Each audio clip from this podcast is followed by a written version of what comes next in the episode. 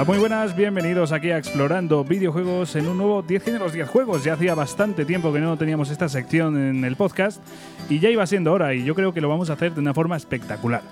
Ya veréis por qué, porque tenemos aquí invitados de auténtico lujo. Normalmente lo hacemos Jesús y yo, que por cierto voy a invocarle ya. ¿Qué tal Jesús?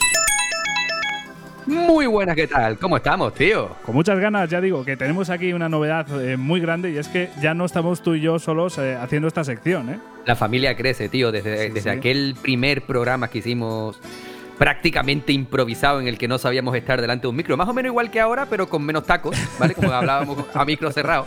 Pero la verdad es que me, me, encanta ver cómo poquito a poquito la familia explorando videojuegos va creciendo, aparte de la mama y el chechu.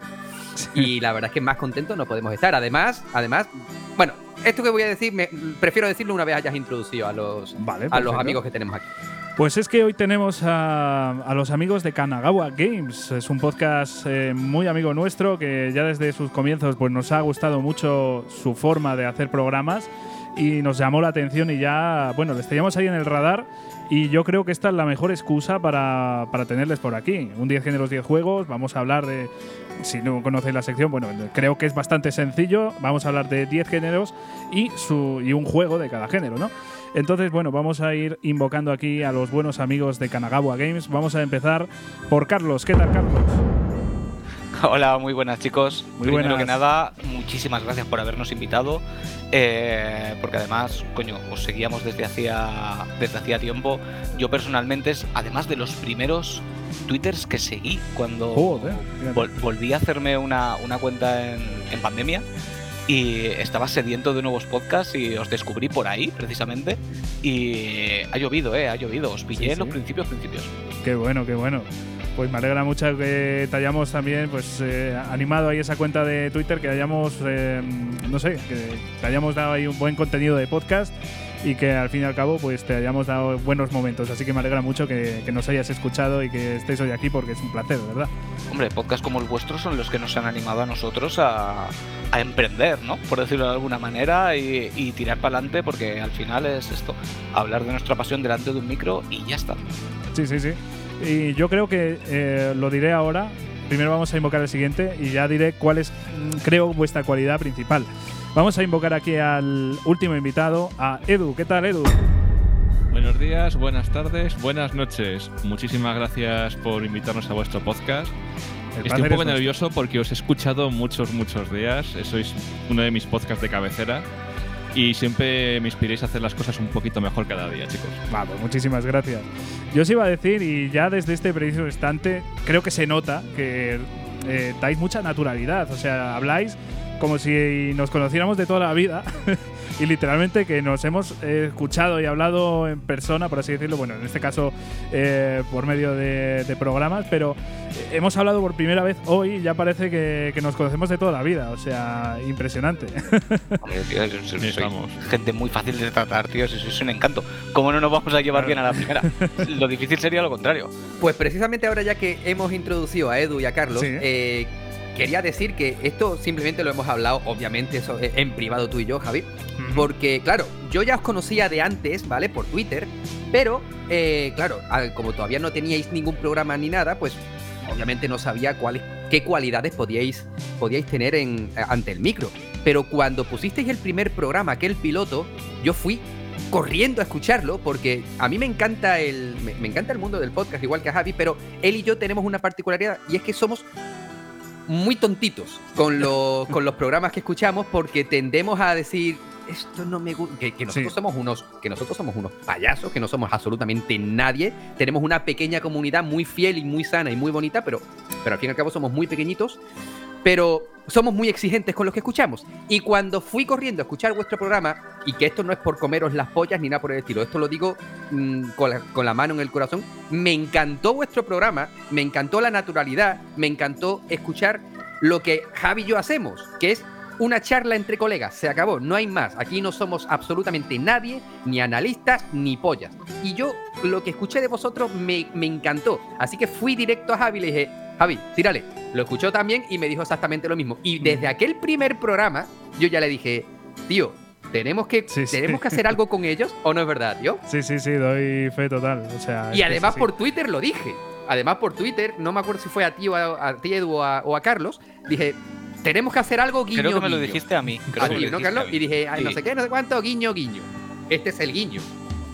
Sí, sí, y va a ser la primera de más seguro. Segurísimo. Tiene toda la pinta, tiene toda la pinta porque ya digo que nos hemos conocido hace media hora más o menos y joder, ya... Y, ya hemos llegado a conclusiones de que tenemos un montón de cosas en común. Sí, sí, sí, alguna que otra. Sí, sí, sí, sí, sí. Bueno, descapotado. Eso iba a decir, digo, todos tenemos un descapotable. Sí. Madre mía. Bueno, eh, dejémoslo por aquí, vamos a ir empezando. Y antes de, empezar con el programa, vamos a hacer una cosita, ya lo comentaré ahora, porque vamos a hablar un poco de actualidad, porque hay una noticia que, vamos, eh, Jesús en cuanto se enteró de esto y se hizo realidad algo, eh, se puso a gritar tanto que estamos separados por, una, por bastantes kilómetros, ¿no? Pues yo lo escuché desde aquí, así que vamos a ir comenzando el programa.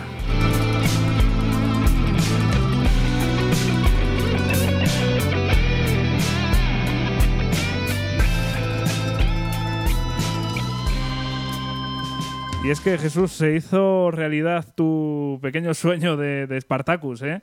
que con otro nombre, pero al fin y al cabo las características que tú pedías. ¿eh? Que yo pedía y que ya vaticinamos prácticamente a finales del año pasado. Parece que nos están escuchando, parece que están atentos a las gilipolleces que soltamos por la boca, pero oye, eh, la realidad está ahí. Mm, ahora entraremos un poquito en materia, pero sí que quiero, sí que quiero decir que a mí, en lo personal, me encanta lo que han presentado. Es un servicio que obviamente cuesta dinero, pero yo siempre digo lo mismo, el que algo quiera, algo le cuesta. Sí, sí, desde luego. Ya, ya entraremos a debatir, a ver qué opinamos de los precios, qué opinamos del servicio, pero sí que me gustaría un poco, eh, por si alguien no sabe exactamente a qué nos referimos, pues básicamente estamos hablando de un servicio que, que aúna las principales eh, opciones que nos permitía Sony, ¿no? El, el PlayStation Plus, el PlayStation Now y con una cosita extra que yo es que no me la llegué a creer jamás. O sea, yo decía, bueno, pues ojalá que pase porque sería eh, la forma perfecta de, que Sony contrarrestase el, Game Pass, ¿no? Pero es que ha añadido eh, un montonazo de juegos de consolas antiguas, Jesús. A ver, vamos a ser realistas con algo, ¿vale? Sony debería aprender bastante de Microsoft en el, en el campo de la retrocompatibilidad. Esto es así. Por ejemplo, hoy a fecha de, grabación de este programa, además lo he dicho en Twitter, he sido muy pesado, me he terminado eh, el juego de Star Wars Caballeros de la Antigua República, eh, aparecidos entre, entre otras plataformas en la primera Xbox, y lo he jugado en mi Series X. O sea, sin tener que hacer una suscripción ni pollas, ¿vale? Yo simplemente compré de forma digital en, el bazar, de, o sea, en la, en la tienda de Xbox, compré ese juego, me lo he jugado de principio a fin, nada más que Sony para poder jugar a cosas a, títulos retrocompatibles te obliguen a pagar. Hombre, por supuesto que me gustaría poder meter mi, juego de PlayStation 1 y jugarlo directamente, pero como no me dan esa opción y a corto o medio plazo dudo que esa opción la tengamos, pues ni largo, menos, ni largo. Ni largo, sí, sí, es que a ese largo tampoco quería llegar yo por, tú sabes, pero desafortunadamente esa opción nunca la vamos a tener, pues por lo menos, joder, si además me das un catálogo en condiciones Tío, mm, mm, yo en lo personal, yo siempre voy a decir lo mismo. Yo estoy totalmente de acuerdo con esa persona que a mí me diga, tío, yo no estoy de acuerdo. Y, lo entiendo, y créeme que lo entiendo.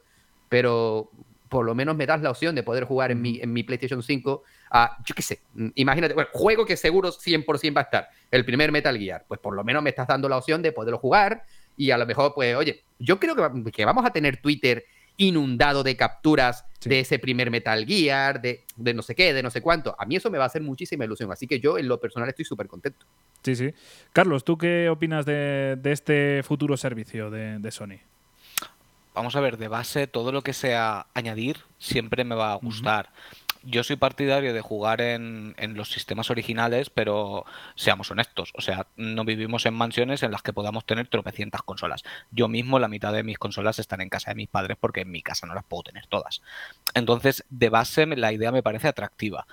Em, del tema de precio ya hemos dicho que hablaremos después, pero lo único que me preocupa es lo que yo llamo el, el factor PlayStation Classic Mini. Em, ¿Cómo va a estar el tema de los doblajes? ¿Seguirán teniendo las licencias de las traducciones de ciertos juegos icónicos, incluso Crash Bandicoot? Lo pueden mm. poner, no lo pueden poner. claro, un juego tan mítico de, la PlayStation 1 que era símbolo casi de, Sony, que al final eh, perdió los derechos. Esto, eh, esto mismo lo hablamos, lo hablamos el otro día, antes de ayer, me parece que fue. ¿Te acuerdas, Javi? Sí, Por la mañana. el, tema, el tema de las traducciones, los doblajes. Claro, es que ya pasó con la, con la Mini. Y, y, claro, la gente se queda decepcionada, pero claro, es que tiene un sentido. Quiero decir, ellos tenían licencia durante X tiempo, dejan de tenerla Claro, no estaban pensando en estas cosas, no sabían que el paradigma iba a cambiar de esta manera. Es que las licencias de audio, no sé si alguno de vosotros me lo podréis explicar. Según tengo entendido yo, las licencias de audio en plan música y doblajes vencen mucho antes, ¿verdad? Sí. Hmm. A ver, yo no, yo no sé exactamente, pero eh, me gusta mucho el anime y el manga. Eh, el doblaje de Kenshin, cuando estuvo en Netflix, no podían poner el doblaje español porque seguramente tenía los derechos Canal Plus, que es donde se emitió. Yo tengo las, eh, los DVDs originales y ahí sí que está el doblaje original. Entonces puede ser que venzan muchísimo antes. Y también pasa en tema de canciones, ¿eh? En tema de canciones se compra la licencia X años, porque por ejemplo ya veremos qué pasa eh, con el juego de Guardianes de la Galaxia de aquí a 10 años.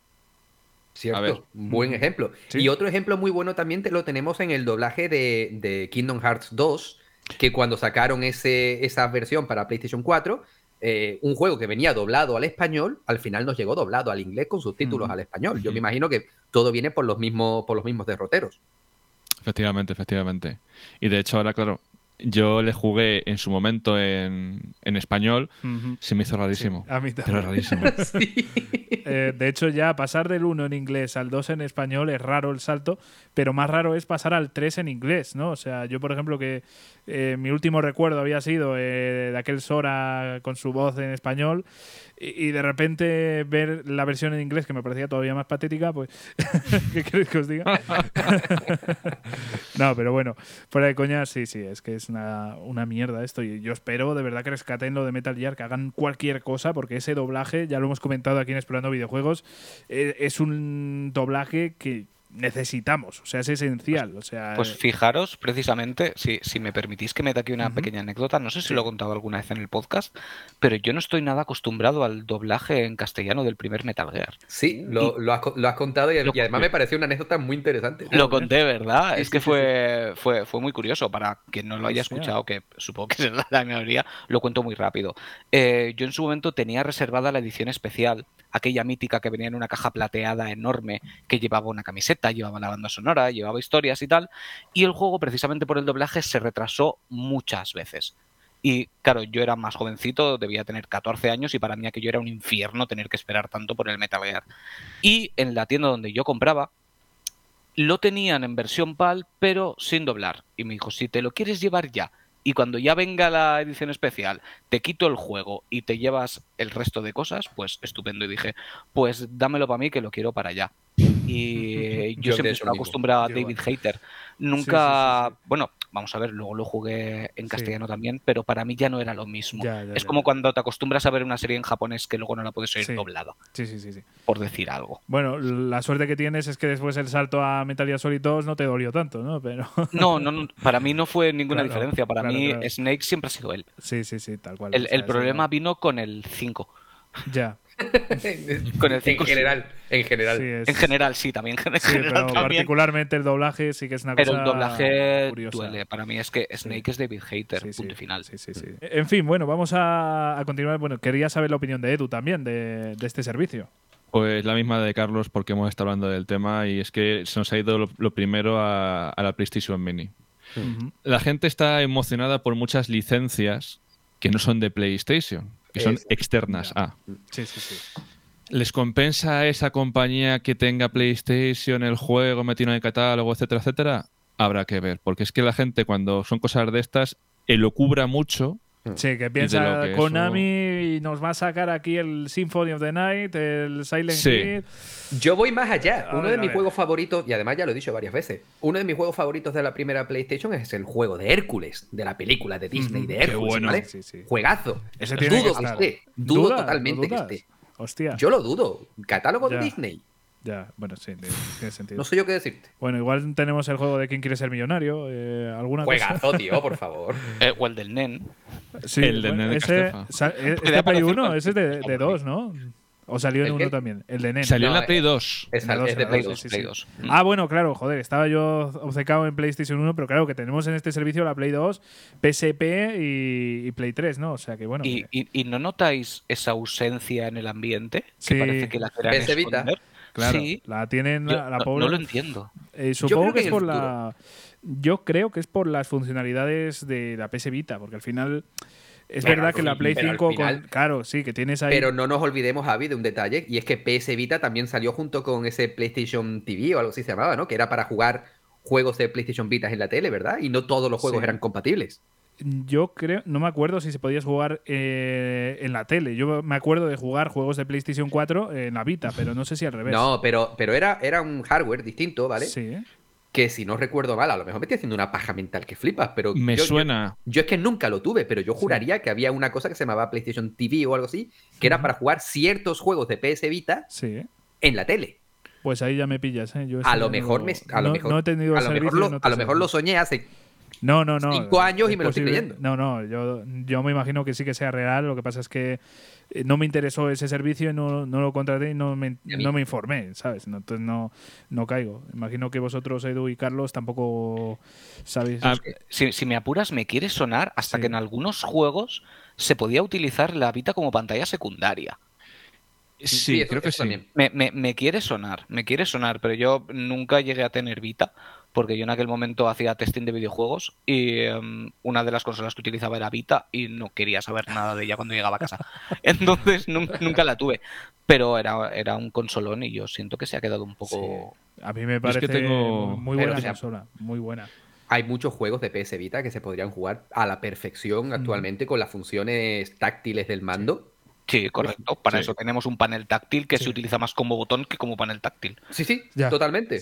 Literalmente, pero yo creo que eso sería una opción bastante interesante. Y, joder, tú a mí me estás hablando de, de Uncharted, me estás hablando de, del. Lo que pasa es que también tenemos la versión de PlayStation 4, de Gravity Rush, cosas así. ¿Qué necesidad tienes del panel táctil, tío? pero estamos hablando de que adapten los juegos al mando y tal, y es un trabajazo que no sé si van a hacer. ¿eh? Exactamente. Yo, yo creo que ese es el motivo principal por el que no está, pero yo quiero creer que en un futuro puede que esté. Yo quiero creer. Bueno, pueden hacerse un Nintendo y simplemente ponerlo y tú ya te apañas con lo que hay. yo, te, suelto la ROM y tú ya te lo fabricas. Si lo puedes jugar bien y si no, que te si, puedes colocarte bien los botones, estupendo. si no, pues mira, oye. pues me, lo creo, ¿eh?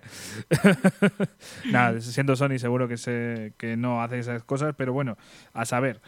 Eh, en fin, también vamos a entrar un poquito en, eh, en, los distintos tipos que hay, ¿no? Porque aparte del Spartacus completo que estamos hablando, que ya te trae todo, también tenemos, eh, bueno, que ese por cierto se llamaría PlayStation Plus Premium, también tenemos el Extra, que realmente digamos que no tiene esos juegos retro, pero también trae un montón de beneficios y es más barato, ¿no? O sea, tiene un catálogo de 400 juegos de PlayStation 4 y PlayStation 5.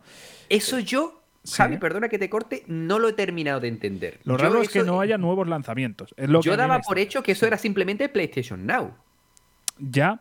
Y PlayStation Now no tiene 400 juegos de PlayStation 4. Claro, igual eh, no sé qué va a pasar con PlayStation Now. Yo imagino que... No, no, desaparece, desaparece. claro, claro, se va a la puta. Sí, sí, sí, no, ya lo han dejado claro que desaparece. Sí, sí, sí, Pues entonces, claro, eh, pues este es el nuevo PlayStation Now y supongo que le hayan puesto un poquito más de pasta aquí para, el gran lanzamiento, para la gran novedad y hayan puesto pues más juegos, pero hostia. A saber, a saber. No, sería, no, es tampoco una mala opción. Si a ti te, porque yo he hablado con un montón de amigos que dicen, yo en mi PlayStation 5, ¿para qué quiero jugar a PlayStation 1? Mm, vale, ok, respeto tu, tu opinión. Pues ahí tienes esa opción. Oye, pues ahí tienes PlayStation 4 y PlayStation 5, campeón, tírale. Sí, sí, sí, sí. De todas formas, me da un poquito de pena, ¿no? Que, que desaparezca PlayStation Now, aunque tenga, aunque realmente sí que siga existiendo eh, en otro formato, por así decirlo, pero me da un poquito de pena, la verdad. O sea, son muchos años ahí con, PlayStation Now.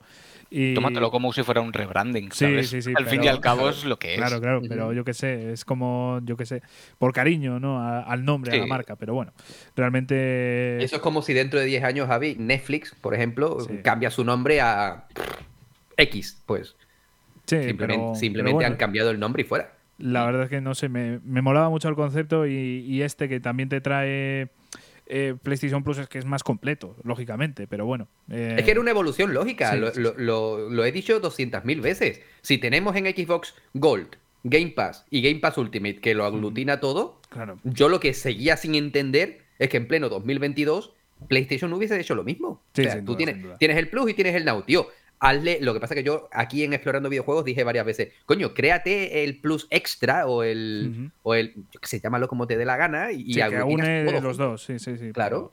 Pues al final lo han hecho. Sí, sí, sí. Pues cuando se han visto obligados. Ya. Claro, sí, sí, exactamente. Lo han hecho rápido y regular. Sí, a mí lo que. Mira, esto se lo comentaba Jesús a micro cerrado. Me parece una estrategia de marketing tan horrible la que están siguiendo en Sony. O sea, esto no se puede anunciar así. Esto tendría que ser un no sé, un directo súper tocho. O sea, esto es una de las grandes novedades del año. O sea, esto... Presentando muchos de los juegos. Eh, claro. Joder, todos los que estamos pidiendo ese, ese Spartacus o Plus Premium o como quieras llamarlo, eh, lo que estamos esperando precisamente es eso, ¿no? Eh, juega en tu PlayStation 5 y PlayStation 4 a tal, tal, tal, tal, tal, tal. Pues a mí eso precisamente me dice mucho em, de la confianza que tiene Sony en cómo le puede funcionar. Porque cuando ni siquiera te molestas en anunciarlo a lo bestia y enseñando ya títulos, yo creo que en ellos mismos puede que todavía tengan claro que pueden y que no pueden poner.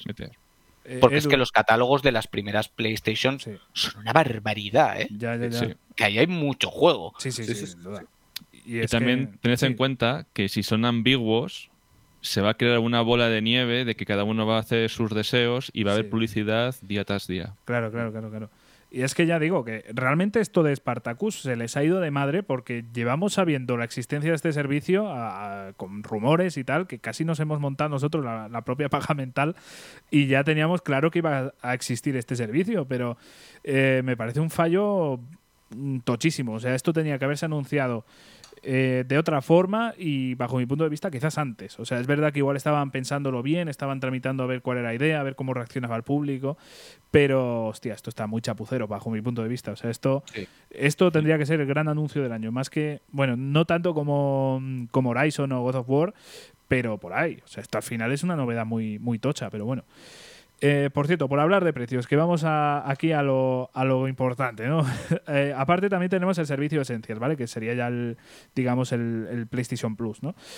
A ver, precios, vamos a ir a los anuales. El Essentials valdría 60 euros anuales, el Plus Extra 99 y el Premium ya serían 120 anuales. O sea, ¿Qué os parecen estos precios? Eh, ¿Os parecen razonables eh, con todo lo que añaden? ¿Os parece que, no? A ver, Jesús, tú que, estás ahí súper emocionado con este servicio, ¿qué opinas?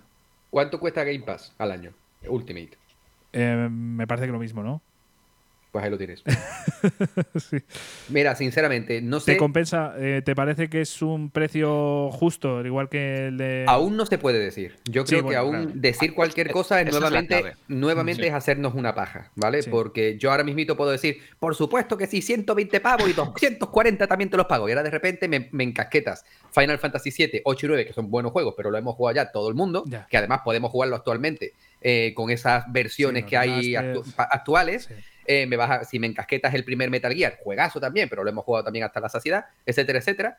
Y tú dices, pues no merece la pena estos 120 pavos. Ahora, si ahora cuando tú a mí me pongas el servicio, me encasquetas una cantidad de juegos que yo voy a que yo puedo decir, necesito vacaciones para jugármelos, pues ahí yo entonces sí te digo, merece la pena esos 120 pavos. Ahora mismito, yo, que soy de esas personas que está súper emocionada, tengo que ser un poquito cauteloso no te voy a decir que merezca la pena porque todavía no se puede saber. Si en algún momento, que Sony son como son, y a lo mejor mañana te dicen, venga, que el martes que viene vamos a hacer un, evento de esto, como si fuese un direct, y, te, suelto, ahí ya podríamos decir, actualmente yo me reservo mi opinión porque es que no la tengo. Sí. Carlos. Yo lo que sí que hubiera hecho es no fragmentarlo tanto. Quiero decir, creo que hubiera sido más inteligente por parte de Sony sacar simplemente dos modalidades. No tres, porque me parece marear un poco. Tú te coges, e, eliminas lo que es la versión más básica, que es el actual PlayStation Plus, dale a la gente esa cantidad de juegos que se merecen. Si quieres, sube un poquito el precio. No es necesario que dejes lo del Plus. Yo que sé, el Plus está ahora a 60, pues ponlo a 80. Pero con ese bagaje de 400 juegos que quieren meter ahí para que la gente tenga cosas que jugar. y tienes ya con eso ya tienes una buena competencia con el Game Pass. y luego ya para el que lo quiera todo el pack completo, que supongo que serán la mayoría, pues ya lo pones a, pues eso, pues lo han puesto a 120, pues bueno, pues 120, lo que ellos consideren. Porque es que al final es lo que estabas diciendo, es que hasta que no veamos el catálogo y sobre todo de qué manera gestionan ese catálogo, porque claro, han dicho que algunos se tendrán que jugar en streaming, otros sí que te los podrás descargar. ¿Cómo deciden de eh, sí, en principio me parece, que, me parece, me parece ¿eh? que los clásicos, o sea, quitando PlayStation 3, si no me equivoco. Todo es descargable menos PlayStation 3. Eso es.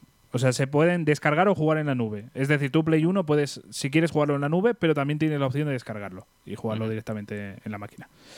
Excepto PlayStation 3, que, yo no entiendo muy bien la razón, sinceramente. Es la eterna olvidada, no entiendo por qué. me imagino que por, función, por, temas de hardware, pero Sí, el hardware o por lo que decían que era muy complicado programar en ella. Igual los juegos tienen una, una, base distinta. No, no, no, lo sé. sí, sí, sí, Pero bueno, entonces nos quedamos ahí con que hay que esperar. Eh, dos personas cautas. Eh, Edu, ¿tú tienes una opinión más firme o...? No, no, lo mismo, lo mismo. Hasta que, no se vea, hasta que no se vean las cartas encima de la mesa no se puede opinar porque no, no estamos opinando sobre cosas y suposiciones, entonces... Ya, ya, desde luego. Pero bueno, de todas formas, eh, yo me voy a mojar. Yo creo que sí que es un precio razonable eh, dentro de lo que cabe, sobre todo porque me parece competente. O sea, me parece un servicio que si se hubiera quedado en los 400 juegos y PlayStation Plus, me hubiera parecido muy caro. Pero añadiendo catálogo retro, eh, a mí me parece que aúna bien, digamos, el Game Pass, por así decirlo, con el servicio de Nintendo de, revivir esos clásicos. Entonces a mí me parece que ya es un, servicio mucho más competente y mucho más fuerte. Y para mí eh, tienen que ser muy malos juegos para que me parezca un servicio muy caro. Y lo de que haya tres, mira, yo le veo bastante sentido porque, a ver, el más barato de todos, eh, sí que es verdad que una persona que solo quiera el Plus para jugar online, eh, me parece que lo que va a querer es pagar este, ¿no?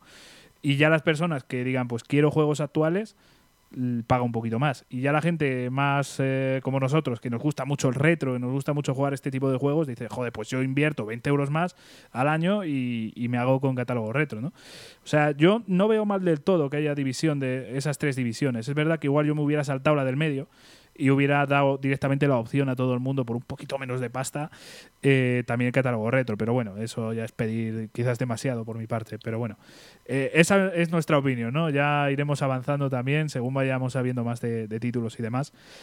Y en general, pues yo creo que ya podemos ir dejando aquí lo de Spartacus, que ya por fin tiene una conclusión esto, que que teníamos a Jesús ahí con unas ganas de, conocer cosas, detalles, de, saber que es una realidad, o sea, porque Jesús ha estado la tabarra con Spartacus desde el día cero, ¿eh? o sea, desde antes de que existiera Spartacus ya estábamos aquí rumoreando, hablando y, al final se ha Pero es que al final yo lo único que decía, aparte de, que es un catálogo que, yo considero que es necesario, es que seamos realistas, tío, Sony todavía Xbox, que, que, es un poquito más contemporánea, ¿vale? Pero, pero Sony, que, tiene una cantidad de juegos exageradísima, yo seguía sin entender cómo que no ha estado explotando ese, e, ese catálogo tan amplio del que dispone. No, no, lo, no lo entendía. Yo, y ahora, creo que pues debe de ser por lo que hemos comentado antes de, todos los temas de licencias. yo creo que eso tiene que ser un ciposto y otra par de juegos precisamente por la cantidad de juegos que son. Sí, sí, sí. Es que, bueno, ¿Qué catálogo pueden tener Play 1 y Play 2? Yo qué sé, tío, pero tú ahora mismo a mí me dices, maña, porque es para junio. Yo ya estoy esperando junio como, como, como un niño que está queriendo que termine el instituto. Igual, porque yo digo, tío, que me voy a. que a lo mejor, quiero creer que sí, me voy a poder jugar mm, Parasitive 2 otra vez ahí tranquilito. Por ejemplo, o una Lundra, o por ejemplo, un zombie, yo qué sé. zombie, por favor, sí, gracias. En grandes cantidades. Tío, eh, eh, bueno, eh, Javi, para ti es el juego del cavernícola, como tú. ¿no? Sí. Del Neandertal, como tú dices. no, sería más, común lo de cavernícola, ¿no? Pero sí, yo lo llamaba. Pero, pero que claro, yo, sigo diciendo que, que, que, que, Sony no. O sea, en PlayStation Now, por ejemplo, tienes unos cuantos jueguecitos de PlayStation 2, que no son todos, pero tienes unos cuantos, y luego tienes otros tantos que están fuera, que, son, que tienes que adquirir en la Store, que me parece estupendo, pero, por ejemplo, Red Dead Revolver, eh, Bully, o sea, tío, mételo en el catálogo. ¿Qué, qué, más te da, tío? Si, si, tienes otros tantos juegos, ¿por qué cojones no me metes esos? Si te estoy pagando el puñetero now. mételos, cabrón. Sí. Pues, pues, son cosas que no entendía, tío. Ahora parece ser que se han hecho eco de todo, de todo el mundo que hemos estado diciendo, por Dios, hacer las cosas bien por una vez en vuestra vida que una vez al año no hace daño. Pues mira, a ver. Yo ya digo que, que, yo creo que explorando videojuegos ha tenido que ver. Nos ha estado escuchando aquí un CEO. Y... si no nos quejamos. Se sepan más detalles, volvemos y los comentamos los cuatro. Venga, del tirón, del tirón. Pero bueno, vamos a ir continuando aquí con el no, programa. Pero, tú querías, decir, querías decir ah, algo. Perdona, ¿no? sí, Edu. No, no, si, si, no nos quejamos, al final no nos hacen caso. Sí. Y es como podemos dar voz, en plan de no, no, no queremos esto. Ya lo decía Camilo José Cela, ¿no? El que no llora no mama. Y lo bueno de esto es recuperar la memoria gamer de que la gente pueda acceder a juegos antiguos para valorar mejor los nuevos. Esa, buena, buena esa. Sí, señor. Ahí estamos. Sí, señor. Tengo muchísimos amigos que dicen, ya lo he dicho antes, ¿para qué quieres jugar juegos de Play 1? ¿Por qué no? ¿Por qué no? ¿Tienes una PlayStation 5? ¿De verdad te vas a poner a jugar el primer Metal Gear?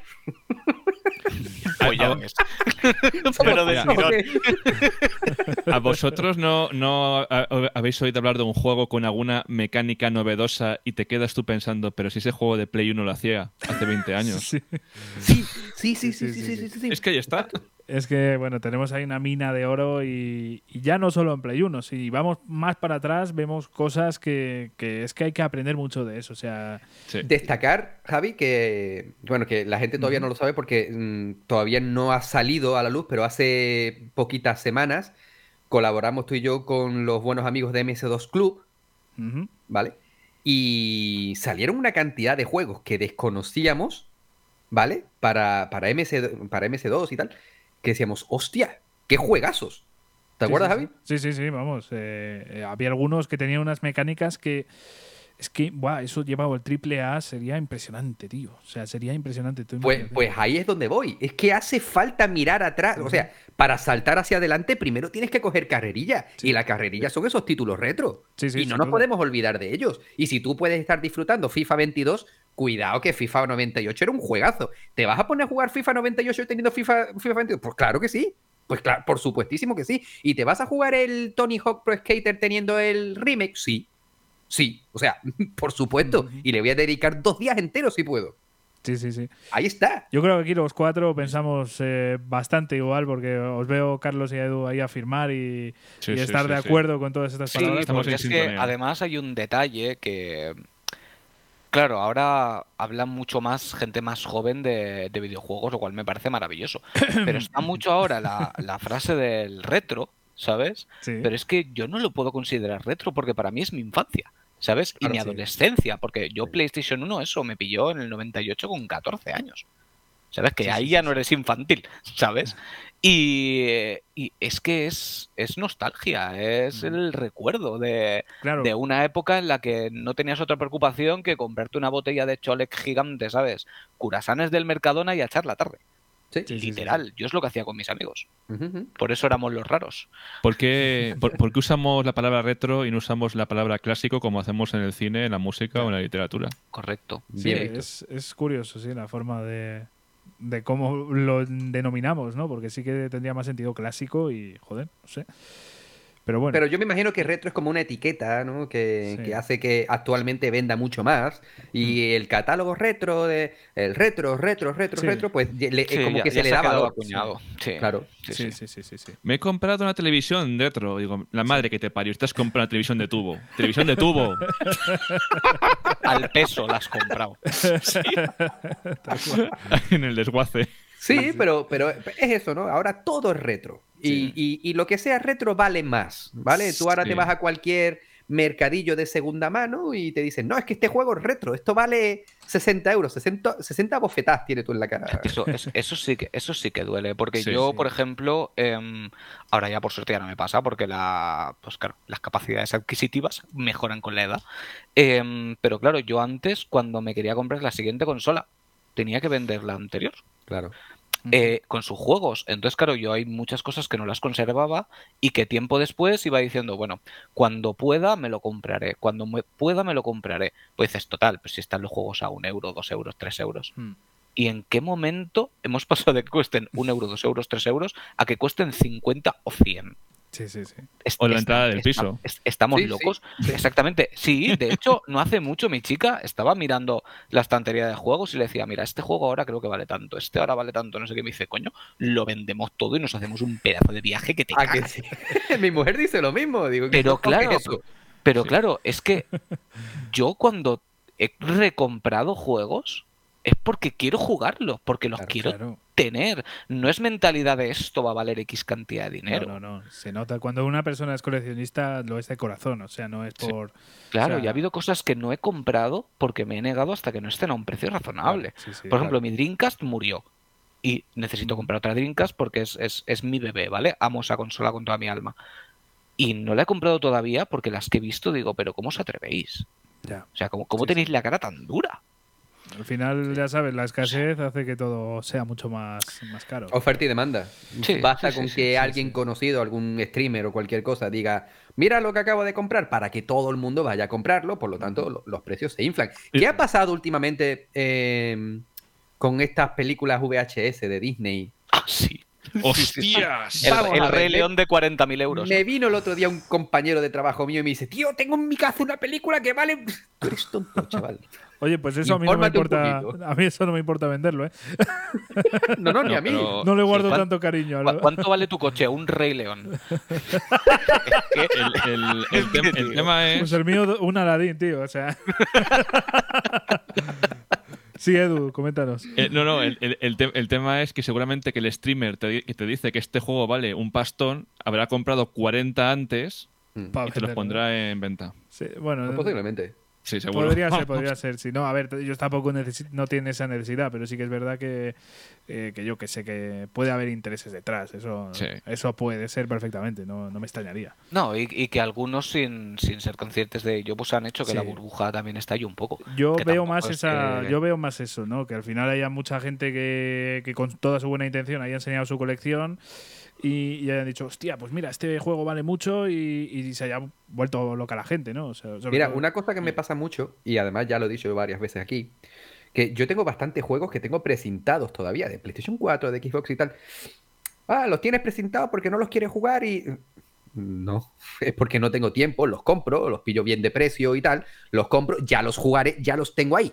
No me he gastado un pastizal en él, no me los... O sea, el juego que me compro de salida, juego que juego al momento.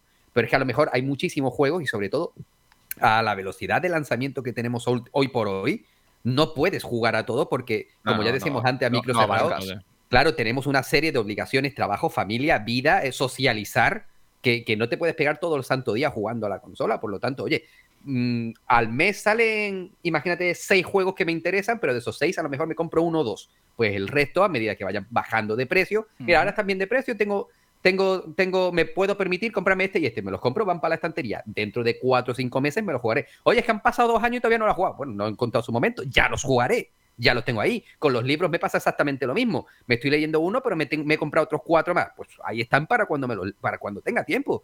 O sea, esto es lo que decíamos antes también a micro cerrado con el tema del Den Ring, Carlos cuando haya tiempo, vacaciones, cuando me pille un buen momento para jugarlo, pues voy a él, ¿no? Pues y, que sea también el, momento que le corresponde, porque eso es una cosa que defiendo mucho, que hay, hay ciertos juegos, igual que películas o igual que un disco, que tú tienes que estar también de una forma necesaria para, para ponerte a ello. Lo hablábamos el otro día, Javi. Sí, es que sí, tienes que estar en el estado necesario para afrontar ese juego, porque igual en ese momento no lo estás. Igual, que, sé, es muy profundo y tú en ese momento no estás para concentrarte, por poner un ejemplo. Hay un, juego que, está en el Plus Collection, ¿vale? De, PlayStation 5, que es The Last Guardian, ¿vale?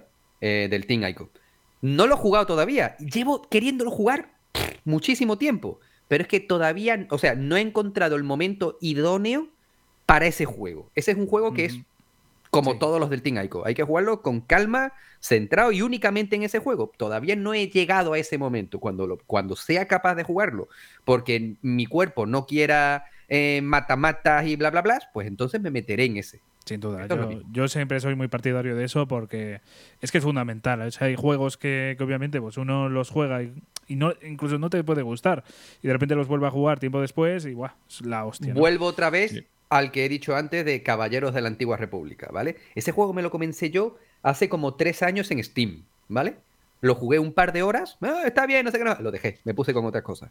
Ahora lo he cogido y es que me lo he terminado en cinco días, ¿vale? En los ratitos que he tenido del, trabajo y me lo he bebido, me lo he bebido, lo he disfrutado como si, como si hubiese salido hoy mismo. ¿Vale? Pues cada juego tiene su momento, es como cada, como una película. ¿Cuántas veces, quién de nosotros no ha tenido un momento en particular y se ha puesto una canción que va perfecto con ese momento? Pues con los videojuegos pasa exactamente lo mismo. Sí, sí, sí, tal cual. Si supiera lo que me pongo en el coche cada vez que me voy al trabajo por la mañana. A ver, sorpréndenos. sorpréndenos. Carlos Baute. no, no, yo por, las mañanas me gusta mucho Slipknot de camino al. Para coger energía. Para coger energía. Con fuerza, con ir de... Bueno, mientras no te pongas de mala hostia, pues eh, va todo. No, no, no, no, no. No, no, para mala hostia son otras cosas. Vale, vale. no, no, me, me, me motiva. Me activa, sí sí sí, sí sí sí, o baby metal. Baby metal para ir con el, el, humor bien subido también. claro, pues esto, esto es exactamente lo mismo. Tú hoy no te levantas con las mismas ganas. Eh, a ver, mm, hoy a lo mejor tienes ganas de jugar tu Mortal Kombat y mañana tienes ganas de jugarte un Heavy Rain y al otro te quiere jugar un... Yo qué sé. Correcto. De hecho, ¿no os ha pasado alguna vez que estás jugando un juego especialmente largo y aunque lo estás disfrutando piensas, ¿qué ganas tengo de acabar ya? Porque es que después me apetece tanto jugar a este que yo qué sé, como que ya has sentido la experiencia y eso pasa mucho con los juegos y dices, ya, quiero que se acabe porque quiero ponerme a otra cosa. Eso pasa mucho con los juegos Te sabe mal o no hacer secundarias o, o cosas así porque dices, me pasa pero es que necesito acabar ya, que tengo muy poco tiempo y muchos juegos. Es que tal cual, Carlos, tal cual. Cuando, ¿Os acordáis la polémica que hubo cuando salió el Spider-Man de PlayStation 4 hace unos añitos? Que decían, no, es que el juego dura 20 horas. 20 horas, a mí me duró más, ¿no? Eh, yo, yo contentísimo, 20. Pónmelo en 15. Sí, sí, sí. perfecto. Eh, venga, rápido. No, Miles Morales dura 8 o 10 horas. Ah, perfecto, qué bueno. Pues lo juego y en 3, 4 días lo tengo ventilado a otra cosa mariposa. Eso es lo que yo quiero. Con Elden Ring, Javi, ¿qué nos está pasando? Un juego que nos está encantando. Bueno, todo el mundo sabe que yo no soy un. No tengo una. No, no estoy versado, eh, como, como bien Fran, nuestro buen amigo Fran. Eh, Estás versado torpemente. estoy muy versado torpemente eh, en, los Souls, pero Elden Ring me ha encantado. Pero por la naturaleza propia de Javi mía de jugar varias cosas, pues. Llevamos, llevamos metidos mucho tiempo. claro, me sentí un poquito secuestrado por Elden Ring, que es un auténtico juegazo, jugadlo, en serio, no nos va, nos va a decepcionar pero yo he dicho, mm, vale, necesito ya otras cosas, ¿vale? Ya Se, está, se está pasando el efecto del Den Ring y quiero jugar otras cosas. O lo que tú nos contabas antes a micro cerrado, Carlos, con Horizon Forbidden West. Correcto, sí, a mí me está pasando lo mismo. Es un juego que estoy disfrutando, pero muchísimo. O sea, es un juego que le recomendaría a todo el mundo. Es divertidísimo, las misiones secundarias se sienten como misiones, o sea, no son recaderos ni... Pero, claro, siento que ya he vivido la experiencia que tenía que vivir con ese juego y quiero pasar a la siguiente. Así que es cierto que la historia me está resultando súper interesante y quiero saber qué pasa, ¿no? Evidentemente. Pero que dices, ya basta. O sea, ya llega un momento en el que ya no estoy haciendo secundarias. Lo que quiero es acabar. Porque es que, eh, lo contaba en nuestro podcast, llega un momento que alguien como yo, que tiene poco tiempo para jugar, eh, cuando pillas un juego que sabes que van a ser 30, 40, 50 horas, es un compromiso por tu parte. porque sabes que a lo mejor te va a comer un mes y medio. Es que de acuerdo. Entonces, eh, claro, tienes, que elegir muy bien. Cuando te mueran los RPGs, pues ya las jodido. Claro, Aquí creo que los cuatro, ¿no? O sea, que somos amantes de los RPGs, los cuatro. sí, por siempre he dicho que he conseguido disfrutar y platinear Persona 5 Royal porque me pilló en pandemia. Yo también, tío. Si no es probable que no hubiera sucedido. Y sí que me lo hubiera pasado, pero a lo mejor no hubiera podido llegar a ese nivel de profundidad que ese juego necesitaba. A mí, a mí la pandemia me pilló a tope de trabajo. Eh, a mí también, pero saqué momentillos. Claro, claro, con Javi, con Javi lo, he hablado mucho, pero fue el momento en el que yo me jugué Persona 5, ¿no? Y, y claro, yo, yo, ese juego me, me, obsesionó tantísimo, tantísimo, o sea, pasé de no saber nada de él a estar completamente obsesionado con ese juego que yo estaba en el trabajo, estaba diciendo, venga, que termine el turno ya, que me quiero ir a jugar. Y, es que fue una obsesión enorme, claro, fueron, que no me acuerdo, 130, 140 horas. Un juego que no me pesó, ¿eh?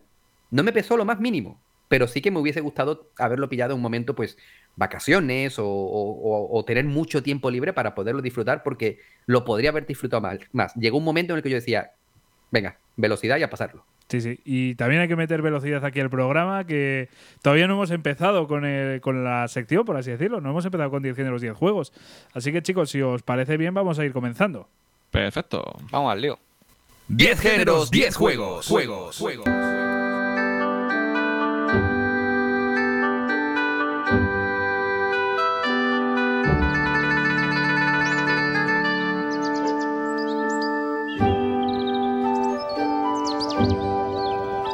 Bueno, amanece un nuevo programa, parece ser aquí, ¿eh, Carlos? sí, ¿Qué nos traes por aquí? Para, para la gente de mi generación es imposible no reconocer esa sintonía. ¿Qué juego nos traes por aquí?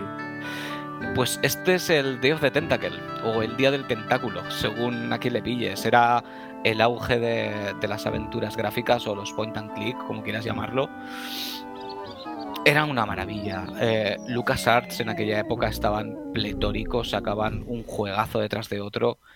Y, y, a mí este juego me marcó muchísimo. Me marcó muchísimo porque es que además es que era una locura. O sea, es que, claro, yo no tenía guías en aquel momento, no, no estaba internet para todo este tipo de cosas. Y, y, cuando te ibas dando cuenta de cómo podías avanzar, que no tenía ningún sentido, pero luego al final sí que lo tenía, no sé, es, e, eran maravillosos. Eran maravillosos. ¿Qué nos puedes comentar, por ejemplo, de, su historia, de su trama? ¿Era seria? Que era, era, era, era, todo un desfase. Eh, al final eran eh, viajes en el tiempo. Entonces tenían unos, unos retretes que cada retrete era una de las máquinas del tiempo. Y eh, los tres amigos, los tres protagonistas, pues uno era un friki estándar con sus gafotas enormes y los pantalones hasta los sobacos. El otro era una especie, digamos, de, de rockerillo pasota. Y luego una chica que era un poco, pues, esperpéntica. Y hacen un viaje en el tiempo los tres, pero cada uno cae en una época distinta. Bueno, no, uno se mantiene en el, en el presente, perdón. Sí. Eh, el. ¿Cómo se llama este? Es que no me acuerdo de los nombres ya. Bernard era el. Bernard era el friki. Sí. sí. Y luego el que era así rockerillo, surfero, tal, es el que acaba en el pasado y la chica acaba en el futuro. Entonces, dentro de los urinarios se podían mandar cosas de unos a otros. Entonces, claro, ya tenías que organizarte tú las cosas en tu época y mandarle cosas a otros. Y yo pregunto, ¿cómo sabes cuándo era un mensaje de uno de tus amigos y cuándo iba a estar y tu ñordo por ahí que... sí, sí, sí, te podía salir cualquier cosa. Pero, pero estaba muy guapo porque, claro, cogías cosas de, del pasado y en el futuro estaban ahí pues fosilizadas y, ah, y no sé, molaba un montón. molaba un montón. Yo tengo muy pendiente las aventuras gráficas, es un género que no, no conozco tanto, no me he metido tanto ahí, pero, hostias. En Game Pass tienes unas pocas. Sí, sí, sí. Además han añadido hace poquito eh, una que, bueno, es más novela visual, eh, pero me, ha flipado, me, ha encantado que lo hayan añadido. De no, oh, espera, ¿cómo se dice esto? Eh, el juego de 999, vamos. Que han añadido un remaster hace poquito. Ah, sí, sí. Bueno, he, visto a, gente en Twitter hablando, hablando sobre él. No lo he probado nunca, pero sí sé cuál me dices. Bueno, ese echarle un buen vistazo, ¿eh? Eh, pero bueno, em, Carlos, ¿alguna cosita más de, aquí del juego? ¿Algo que quieras resaltar? ¿Algún apartado en concreto? Sí, a ver, más que un apartado concreto era el, humor que tenían, que tenían ese tipo de juegos. O sea, es que tenían un humor que era completamente desfasado, era, era, un desvaríe. Yo recuerdo que había un trocito en particular que tenías que conseguir ganar un concurso de belleza y, y lo hacías con una momia y a la momia el, el, literalmente era una momia. Y le ponías como pelo un plato de espaguetis con albóndigas y, es que eran cosas que no tenían ni pies ni cabeza, pero es que te meabas. Y encima, claro, yo ahí era un niño, yo que podía tener, yo qué sé, 10 años, 11 años, y, y, vamos, te lo pasabas increíble. Y aparte yo creo que ese tipo de juegos, precisamente, para iniciarse en los videojuegos estaban muy bien en aquel momento. Porque claro, como lo tenías todo indicadito de, coger y clicabas en lo que querías coger y lo cogías y dárselo a este y le dabas. Entonces era, era maravilloso. Sí, sí. Y yo, soy muy, yo soy, perdona, Javi, yo soy muy amante también de los juegos que tienen juegos dentro. Y este podía jugarte el Maniac Mansion original. Correcto, sí, en el en la habitación del primo este de, de la familia que era un armario ropero. Sí. Sí, sí, claro, es que ya no me acuerdo de nombres ni de cosas. y mira que no hace mucho hicieron un remaster, ¿eh? Joder. Hicieron un eh, remaster no hace mucho y, no me hice con él porque quería quedarme con el recuerdo y ahora me apetece otra vez. Bueno, e-, ese es el que está, si no recuerdo mal, en Game Pass, creo sí, está en Game Pass, no lo sé. Juraría que sí, ¿eh? Si está en Game Pass, eh, voy a mirar una aplicación y, ya lo voy descargando. Esto me suele pasar mucho, que claro, cuando estamos aquí hablando de, videojuegos y de repente... sí, sí, y de hecho, bueno, me callo. Que, que bueno, que al final me pasa mucho, ¿eh? De verdad, de, estar hablando de juegos, meterme ganas y después descargármelos. Y además con el Game Pass es una pasada. No, pues ese además es un... yo creo, creo que es icono de los videojuegos directamente, o sea es, uno de estos juegos que, que marca una generación. Es, muy, muy chulo. Y además es un juego que si tienes mínima agilidad mental o, mente chorra, te lo pasas en nada. está, está confirmo que está en Game Pass. ¿Está? El, remaster, sí. Qué bueno, tío. Pues este cae de cabeza, ya te lo digo yo. Ya, ya hablaremos de lo que opino cuando me lo haya pasado, ¿no? Maravilloso. Sí, sí, sí. Pues vamos a pasar al siguiente.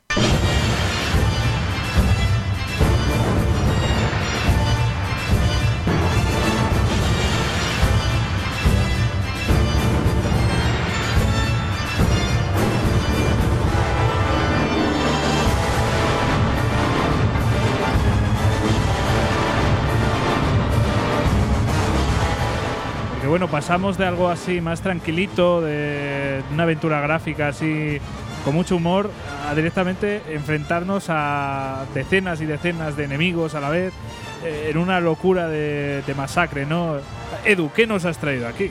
Pues mira, os he traído mi juego favorito del género Musou. ¿Sabéis qué es el género Musou? Sí, pero bueno, si quieres describirlo aquí para la audiencia, a ver, explícalo con Eres tus tú contra el mundo. Eres tú contra cientos y cientos y cientos de enemigos. Es maravilloso limpiar el mapa y entrar ahí a saco con la espada y, y sentirte poderoso. Sentirte poderoso. He elegido este juego eh, porque Koei Tecno eh, hace muy buenos musous. Tiene varios emblemáticos de One Piece tiene uno especial eh, con varias estrellas de la, de la, compañía. El de Irule Warriors también es suyo. Sí, sí, sí, sí. O sea, son bastante buenos. Muy buenos, ¿eh? me atrevo a decir. Sí, sí, sí. sí Dentro del género, muy buenos, muy buenos. ¿Y por qué he traído este? Porque muchas veces eh, asociamos Berserk a la saga Souls, porque se copian mucho los diseños. Bueno, son homenajes en los diseños. Pero, ¿qué pasa? Eh, si tú te lees el manga de Berserk, por favor, leed el, el manga de Berserk porque es maravilloso. No es el estilo del manga de Berserk. En Berserk, eh, Guts y sus amigos se enfrentan a hordas y hordas y hordas de enemigos. Y creo que el juego que mejor coge ese concepto es este Musou. Maravilloso. Qué bueno. Luego eh, adapta también parte del anime. O sea, a ver, este juego no tiene anime. Tiene un anime antiguo, que era así un poquito regulero. Y luego tiene una ova que coge la edad de oro. Pero claro, la edad de oro mm, tienes un cacho antes y luego continúa. Este juego eh, coge el cacho de antes y llega hasta cierto punto de la historia, que no voy a decir. Y es lo más parecido que tienes a un anime de Berserk porque además tiene cachos de la película, bueno, de las ovas, tiene la banda sonora de las ovas y es súper divertido de jugar, súper divertido. O sea, si, te gusta Berserk, este es tu juego. Pues yo me lo apunto porque a mí sí que me gusta mucho Berserk. Eh, precisamente me leí la primera parte, la Edad de Oro, y la Edad Dorada, mejor dicho, y a mí me, gustó mucho, me, medio traumatizó para ser un manga, por así decirlo, por, la cantidad de locuras que pasan ahí metidas. O sea, es exagerado. O sea, porque al principio empieza bastante tranquilito, pero es que me cago en la puta. Eh, muy buen manga, la verdad. Eh, yo me quedé ahí leyéndolo, la verdad es que tengo que reconocer que no, me no lo he acabado hasta hasta el final. Mira, está aquí enseñando Edu la colección. Yo no lo leí de forma legal, ya lo admito. Pero, pero eso que, a mí me, parece muy buen manga, o sea, el mejor manga que he leído, sinceramente. Y, y desde luego, por lo que me has contado, mira, yo no tenía en el radar para nada este juego. Y joder, con todo lo que me has dicho y con el amor que tengo precisamente a Berserk, a Gats y, a compañía, pues joder.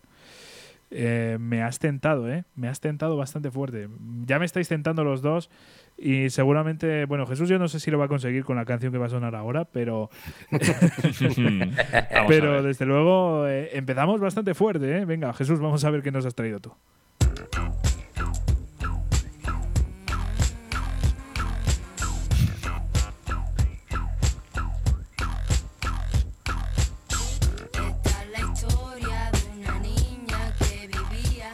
Jesús, ¿qué cojones nos has traído hoy? A mí me encanta romperle la mente a la gente, tío. Me flipa, chaval. Porque ahora mismito todo el mundo estará diciendo, ¿qué coño ha traído el payaso este aquí?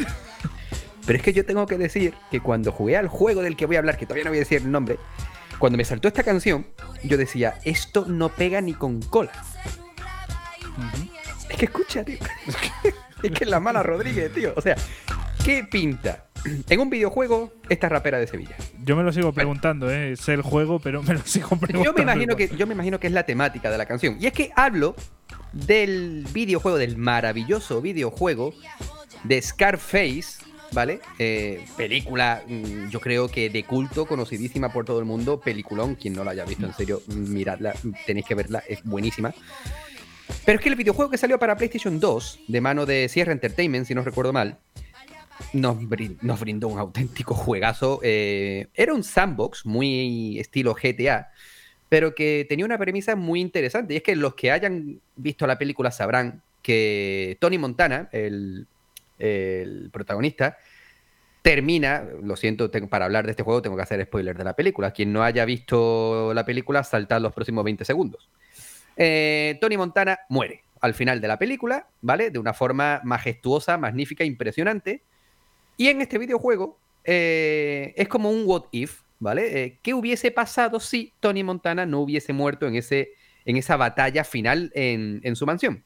¿Qué es lo que pasa en este videojuego? Pues que Tony Montana vuelve a lo más bajo, se tiene que ocultar, tiene que volver a salir hacia adelante y mediante un sistema de juego muy, como ya he dicho antes, GTA, a base de ir por el mundo haciendo misiones, buscando a las personas que han ido a por él, vengándose, Mm, volviendo a crear su imperio de la droga prácticamente de la nada, bueno, prácticamente no, completamente de la nada, vamos generando, vamos creando una nueva leyenda para, Tony Montana.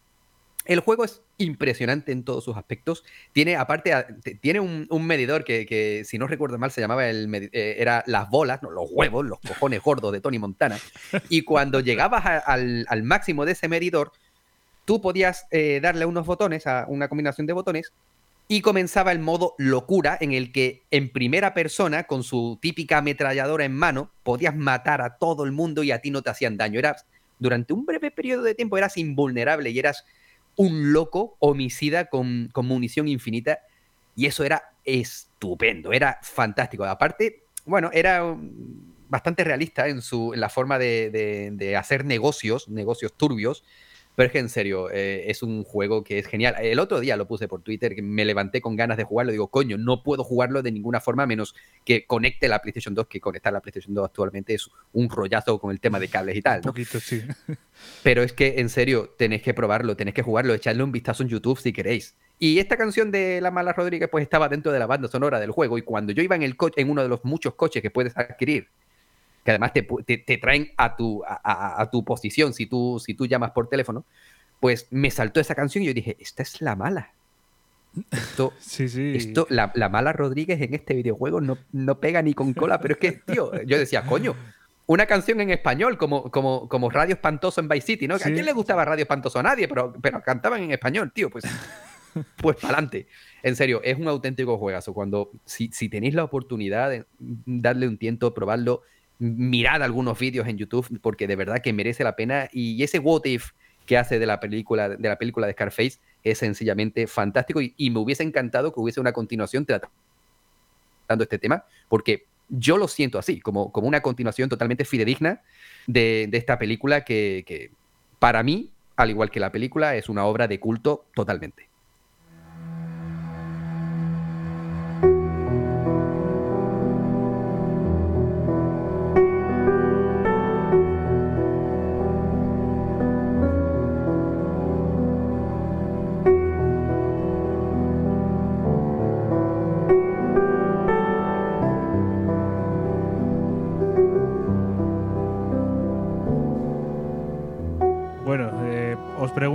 Si alguien se le ha puesto también la piel de gallina al escuchar esta canción o solo me pasa a mí, ¿no? Porque estamos hablando ahora de Hollow Knight, eh, que es el juego que traigo, el primero que traigo yo por aquí.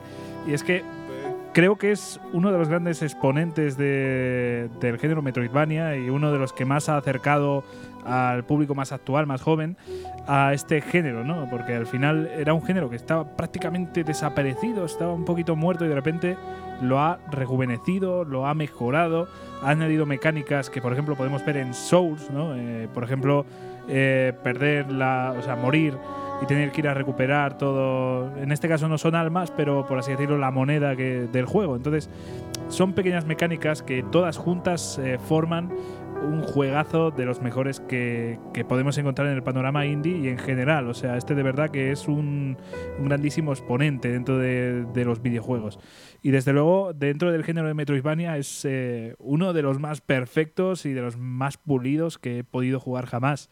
Así que yo creo que ya era hora de hablar por aquí en Esperando Videojuegos de, Hollow Knight y, traer aquí a este simpático personaje y, todo el mundo que lo rodea, porque desde luego de simpático no tiene nada. O sea, quiero decir, el mundo es muy cruel, es muy oscuro, eh, está lleno de detalles eh, que no sé si te pones a pensarlos, es que de verdad tiene una, una trama súper oscura y súper dramática, de verdad. O sea, es acojonante, literal.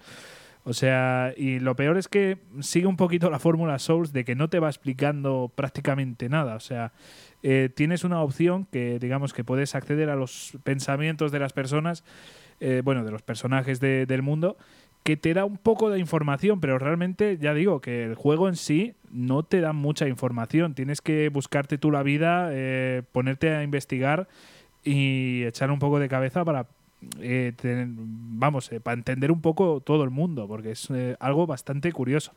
A mí este juego, ya digo, que me, me flipa, me encanta.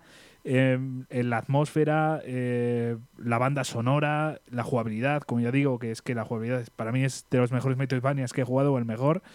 Y, no sé, tiene un montón de cualidades. No sé, chicos, si alguno de vosotros lo ha podido jugar. Me vas a matar. A, mí me parece maravilloso.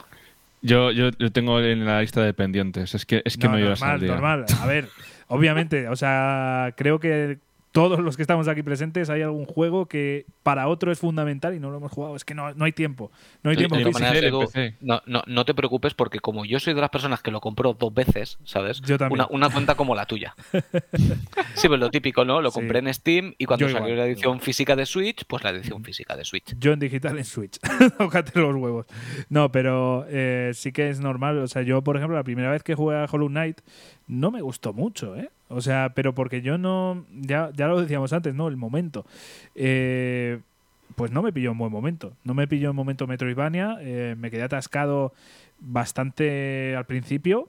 Y la siguiente vez que lo, que lo jugué. Eh, vamos, me digo, pero ¿cómo me pude quedar atascado aquí si estaba chupado, no? No es un juego fácil, ¿eh? O sea, no quiero decir con esto de que sea un juego... es, durillo, es, durillo. durillo. Mm. Eh, sobre todo, ya digo, hasta que coge las mecánicas, pero una vez ya has tenido un poquito de acercamiento, digamos que no se hace tan complicado y, y hay juegos muchísimo más complicados, pero de todas formas, ya digo que no es un juego fácil para nada. Yo de verdad recomiendo muchísimo este Hollow Knight porque es que de verdad que merece muchísimo, muchísimo la pena. Al igual que el próximo juego del que vamos a hablar, que ya también hemos hablado muchísimo aquí en Explorando Videojuegos de él, pero en esta ocasión nos va a contar más detalles y va a hablar mucho más Carlos.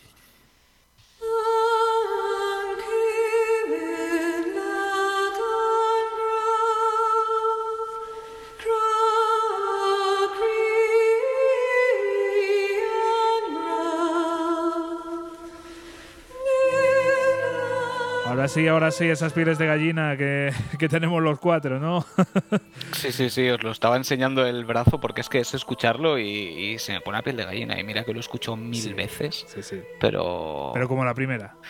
pero como la primera, sí, sí, como la primera. Y, y una primera que me vais a permitir, en lugar de hablar de un juego que todos hemos hablado un millón de veces, que es este primer Metal Gear, es sobre todo lo que te hace sentir la primera vez porque no te esperas que vas a vivir eso. No te lo esperas. Sí que ya estábamos empezándonos a acostumbrar a argumentos más adultos y más, y más densos dentro de los videojuegos. Pero lo que implicó este juego es que, es que no se había visto hasta el momento. Era, es, es que era una barbaridad, es que era una película. Y enfrentarte a gente a la que evidentemente odiabas porque eran tus enemigos y tenías que ir a por ellos y luego te contaban su historia y empatizabas con todos. Con todos. Las mecánicas que pasaron por la mente de Kojima, quien no se acuerda del combate de, de Psicomantis y cambia el mando de puerto porque si no te lee la mente y si habías jugado otros, cuentos de, otros juegos de Konami te lo decía. Eh, es que te estallaba la cabeza. Es que te estallaba la cabeza. Todo lo que todo lo que llegó a pasar ahí, yo yo sé que con Kojima ya no soy ni racional, ¿vale? O sea, yo soy un hombre que, que, que adoro porque pienso que siempre quiere ir un paso más allá y, y, bueno, este y de pasos fue el último juego que ha sacado, ¿no? El, el Death Stranding. Sí, ah, por eso, por eso. Que, que, que, es un juego que también defenderé siempre. Sí, sí, pero, mm, pero a lo que nos a lo que nos toca aquí, que es, que es Metal Gear, eh, para mí fue una revolución dentro de los videojuegos. Así de sencillo, una revolución. Porque yo creo que mm, nadie pensaba que se podía llegar hasta eso. Incluidas las que ya son un meme, ¿no? Las cinemáticas eternas en la que te desgranan todo el juego y las conversaciones de codec hasta el infinito. Pero hostia, es que enganchaban. Es que enganchaban. Yo cuando se ponían a hablar y te iban explicando las cosas, yo flipaba y decía, madre de Dios, la que se está liando aquí, como no te dabas cuenta de que te estabas metiendo en una película. Que diréis, sí, no, tal, pero ya habían juegos que hacían ese tipo de cosas. No a ese nivel. No a ese nivel. Ningún juego llegaba a ese nivel de, implicación con la historia, por decirlo de alguna manera. Pues sí, podías tener un Resident Evil que hablaban entre ellos y pasaban cosas, pero eran mini escenitas, eran pinceladas. Eh, o los RPGs de la época, pero básicamente era leer. En este no estabas leyendo. En este estabas viviendo la historia. y, y, vaya que sí la viví. Y, y, hoy por hoy para mí seguirá siendo, seguirá siendo icónico. a nivel personal, ¿Te ha marcado, al igual que, que a mí, por ejemplo? Sí, sí, es de esos juegos. Siempre yo creo que en la vida de todo jugador hay X cantidad de juegos que es la mosca en el revólver, ¿sabes? Este ha marcado un antes y un después. Y, y, en el caso de Metal Gear para mí lo fue. Fue un antes y un después en todos los videojuegos. Porque una vez juegas a eso ya no hay marcha atrás. Ya ciertas cosas te empiezan a saber a poco. Luego ya podemos entrar en que si eso ha desvariado demasiado o que si puedes meter una cinemática de una hora y media en un videojuego o todo lo que queráis. Pero, pero lo que supuso este juego y sus continuaciones, evidentemente, porque para mí la, digamos, la trilogía 1, 2, 3 es que son una maravilla. Incluso el 2 que es muy incomprendido, eh, los tres son maravillosos. Bueno, ya hablasteis de ello vosotros hace nada. Y eh, es que son maravillosos. Luego el 4, pues también me gustó mucho con sus cosas. Y en el 5, pues no voy a entrar demasiado, la verdad. Pero. Yo creo que empezó a desvariar un poquito en el Peace Walker, por mala suerte. Eh, sí. A mí, si te soy sincero, me hubiera gustado más la línea de OPS, que al final se descartó. Eh, sí, de hecho no se considera ni canon. Por eso, por eso. Eh, es una pena, porque mm. a mi lado PS me parecía que tenía mil veces más sentido. Pero bueno, pues cosas que, al final no, se cumplen. Es que además estaba hasta Grey Fox. Eh, no sé, me parecía que estaban. el OPS para mí es que la. No sé. Es, para mí es el oficial, tío. Yo paso de Peace Walker. pero por mala suerte Kojima no. Sí. sí, no, pero Kojima pues tiene en su cabeza sus historias, porque es que realmente hasta el 5 eh, del 1 al 4 es que está todo muy bien atado. Sí. Pero muy, muy bien atado. Yo, de hecho, tengo la, guía oficial del 4, que es un tocho gigantesco, y el, todo el final es toda la historia, desde previos Metal Gears, para que tengas toda la base, hasta el final. Y las cosas como son, el tío lo hiló perfecto. Pero perfecto, es que no hay ni un cabo suelto. Además que luego le tocó hacer el quinto, no sé si por placer o por obligación. pero, pero vaya, es que parece que, que, estuviera todo pensado desde el principio, que segurísimo que no, por motivos más que evidentes. Hombre, desde, los primeros Metal Gear de, MS2, no creo, de MSX. de hecho, incluso no creo que ni él mismo pensara que fuera a hacer en PlayStation un Metal Gear. No creo que lo tuviera en la mente. No, no, no, desde luego. Yo, yo creo que simplemente, vamos, la opinión que creo yo, ¿no? Quería hacer un pequeño tributo a las películas de, cine que más le, gustaban. Eh, estaba limitado, entonces en vez de luchar, pues eh, decidió crear el género de infiltración. Y al final lo que ha llevado esto, ¿no? A, tener uno de los géneros que, que, más encontramos dentro del mundo de los videojuegos. O sea, ya qué videojuego no, no te escondes, no, no tienes sigilo. O sea, ya es una mecánica... Sí, de hecho, en, incluso en los mundos abiertos siempre tienes algún punto en el que tiene que haber infiltración. Sí, sí, sí, tal cual, tal cual. Ya, ya se ha quedado ahí. El Tactical Espionaje Action. Sí, sí, sí, sin duda, sin duda. Es que es eh, algo ya fundamental. Y yo qué sé, yo me acuerdo en su día, no sé si os pasó a vosotros, con Peace Walker precisamente, cuando se agachaba Snake, en vez de eh, estar en el suelo mm, eh, tumbado, cuando estaba así un poco arrodillado y tal, y e iba caminando, que era una mecánica que, parecía la hostia y ahora mismo creo que lo hace prácticamente todos los juegos, ¿no? Eh, flipaba. Y, es curioso, ¿no? Como una mecánica tan básica que es simplemente pues andar así un poco agachado. era en su día el no va más, era joder, esto va a revolucionar también el género de infiltración y al final lo hizo. Eh, curioso, curioso. Pero bueno, concretamente este primer Metal Gear sin duda marcó unas bases, eh, bueno, que, a día de hoy son fundamentales y principalmente, a pesar de, hablar tanto de infiltración, como bien decías, Carlos, por su historia, por su narrativa, eh, sin duda ha influenciado al resto de videojuegos, de, sobre todo en la actualidad, ¿no? Que es impresionante. Sí, yo creo que tanto en mecánicas, como bien dices tú, pero más sobre todo en, en de, qué, de qué manera contar las historias en, el género de los videojuegos. Sí, sí, sí. Yo creo que por, por, más que puedan decir, todo el mundo está bebiendo hoy día de Kojima. En ese sentido. Sí, sí, sí. Yo opino exactamente igual. O sea, sí que es así. Eh, luego, por ejemplo, por hilarlo con el capítulo, o sea, con el programa anterior que hicimos de Semu, también Semu, por ejemplo, te metía mucho en ese mundo, pero es una sensación muy distinta, ¿no? O sea, porque son historias las dos mm, que te metes mucho en su historia, pero una es mucho más personal y de repente la de Snake es como ver una película. O sea, es como sí, sí, es, que, es que es una peli de acción. es una peli de acción que tú la llevas. Shenmue es más largo, es más pausado, es más cocción a fuego lento. Eh, Snake no, Snake es un héroe de acción y lo que quieres con él es eso, es sentirte el puto amo. Pero es que incluso el juego consigue que no te lo sientas del todo porque eh, eh, no es un juego que te facilite el disparar de hecho, si te pones a jugar ahora, es bastante complicado acertar. Pero claro, es, es, es un juego de infiltración. No querían que fuera fácil disparar porque lo que quieren es que te infiltres. Claro. Sí, sí, efectivamente. Y además, eh, yo qué sé, los diálogos que tienen también, para que no te lo creas, en el sentido de que el propio Solid Snake dice que, no es tan una leyenda. O sea, al final sí, es una leyenda, pero que no, no es un superhombre, que al final es un ser humano, ¿no? No, sí, sí, el, juego es antibélico total. lo que pasa es que te pasas todo el juego, pues bueno, pues haciendo lo que estás haciendo, ¿no? Pero, pero al final es un grito antiguerras increíble. Y desmitificando el el honor o el estrellato que podían tener los soldados de algún modo. Sí, sí, sí.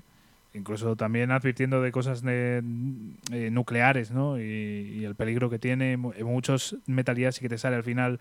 Todavía hay no sé cuántas cabezas nucleares, eh, tal. O sea, es, eh, no sé, tiene un mensaje muy coherente y, bajo mi punto de vista muy distinto a, otros juegos bélicos que desde luego creo que es prácticamente el eh, el sentido contrario, ¿no? O sea, que casi te fomentan que vayas a la guerra mañana, si fuera por ellos. Pero bueno, pues eh, por aquí dejamos a Metal Gear. Me sabe mal dejarlo aquí porque seguiríamos hablando, yo creo que los cuatro tranquilamente toda la noche de Metal Gear, pero vamos a tener que continuar y vamos a repartir unas cuantas hostias.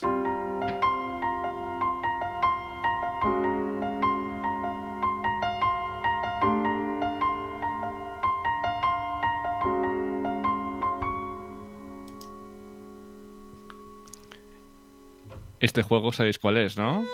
Pues fíjate que yo no lo he jugado, pero estoy muy atento a lo que me vayas a decir. Porque hay cierto personaje, si no me equivoco, que, conozco yo, que está por aquí, ¿no? Mm, sí. Eh, ¿Ragnar?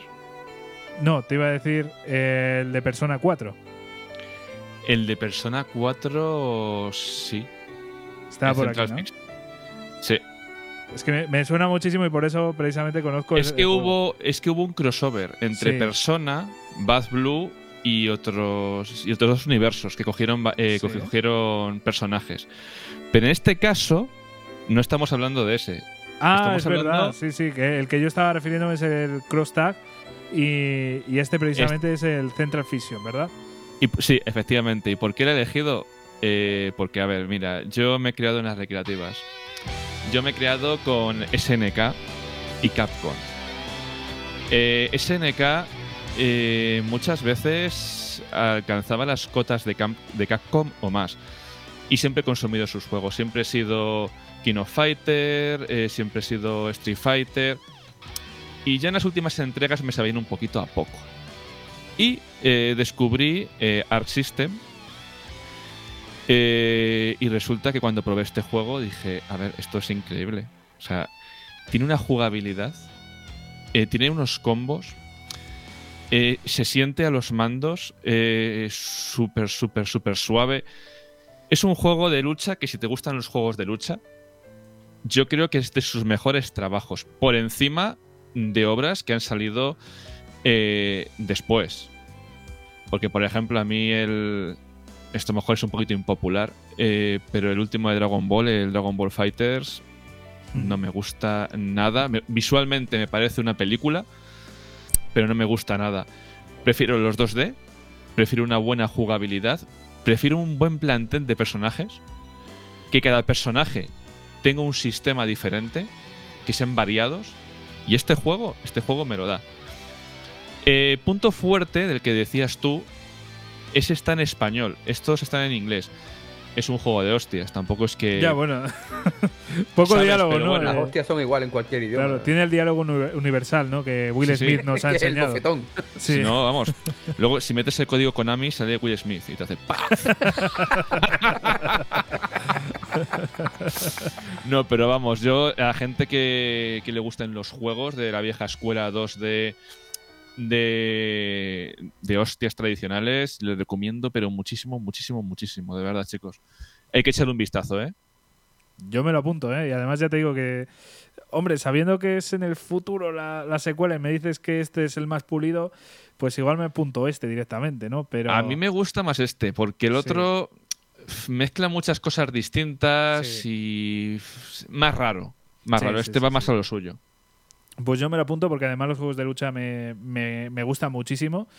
Eh, bueno, por traer también una opinión impopular, a mí Mortal Kombat no me gusta, ya lo digo ¿Pero aquí. cuál? Eh, en general, la saga, no, no, nunca ha sido de Mortal Kombat. Es la única así potente y grande que no, que no me, nunca me ha enganchado, nunca me ha gustado. Pero bueno, simplemente por, decirlo. Pues los dos últimos son muy accesibles, ¿eh? Cuidado que... El último, bueno, el último me encanta, ¿eh? Sí, sí, sí. Yo es que y te perdono si me dices una cosa. Tú puedes odiar Mortal Kombat, pero tienes que amar la película con Christopher Lambert. Las películas clásicas. Total. no las has visto, ¿verdad, Javi? Sí, sí, sí, sí, sí, las vi. Sí, las vi. La, la, mítica lucha entre Sub-Zero y, y, el otro, este Scorpio. O sea. buenísima, buenísima. Bueno, y los efectos especiales de la época, bueno. Peliculón. Sí, sí. en fin. Eh, otra que sumamos. Y estos temas se vienen, ¿eh? En Kanagawa. Estos temas se vienen. En primicia, ¿eh? Lo tenéis. Pues mira, apuntad, ¿eh? ya tenéis aquí, eh, seguid a los buenos de Kanagawa, eh, que de verdad que tienen aquí un muy buen programa, ya lo estáis escuchando, ya les estáis eh, oyendo, ¿no? Aquí en, Explorando Videojuegos, que pues en su canal son exactamente igual. Ahora, ahora déjame hacer un breve inciso, tío, por favor. Que... Javi, Verás. mira, cuando, cuando vosotros comenzasteis el programa... nosotros acabamos de, de, estrenar un programa súper estúpido que hicimos que, que, fue videojuegos explorados. Que, Os la colamos, pero bien, tío. Donde, donde le dimos la vuelta a todo y nos inventamos. Fue una gilipollas que hicimos. Nosotros estábamos aburridos. Y, y, claro, vosotros destacar, ¿vale? Para los que no, no os hayan escuchado todavía, que, ya os digo, escuchadlos, son geniales, ¿vale? Eh, y, siempre en Twitter, antes de, que, de comenzar a grabar y tal, eh, dicen que si tenéis alguna pregunta, pues que la dejéis. Y claro, yo mm, hablé de algo, no me acuerdo sobre qué. Y, claro, como nosotros teníamos puesto por aquel entonces en Twitter, en vez de explorando videojuegos, videojuegos explorados, me presentasteis como, ah, sí, eh, verso torpe de, videojuegos explorados. Y yo decía, no, no, no, no, no, no, no. No, bueno, fue una semana. Fue una semana muy nuestro, coño. Digo, mierda, le hemos cagado. A ver, fue una semana muy loca en la que queríamos que todo fuera al revés. Eh, de hecho, yo era Jesús. O sea, si hubierais escuchado el programa, que igual lo hicisteis, eh, escucharíais que yo era Jesús y él era Javi. Me cago en la puta. y yo cambiando vuestros nombres. No, no, no, no te preocupes. pero, pero bueno, que súper curioso y súper gracioso. Quedó guay, quedó de puta madre, cuidado. Sí, sí, al final. La hostia. Pero bueno. Breve inciso. Buen inciso, sí, Jesús. Qué bueno. Bueno, pues vamos a pasar ya a tu juego, precisamente, Jesús.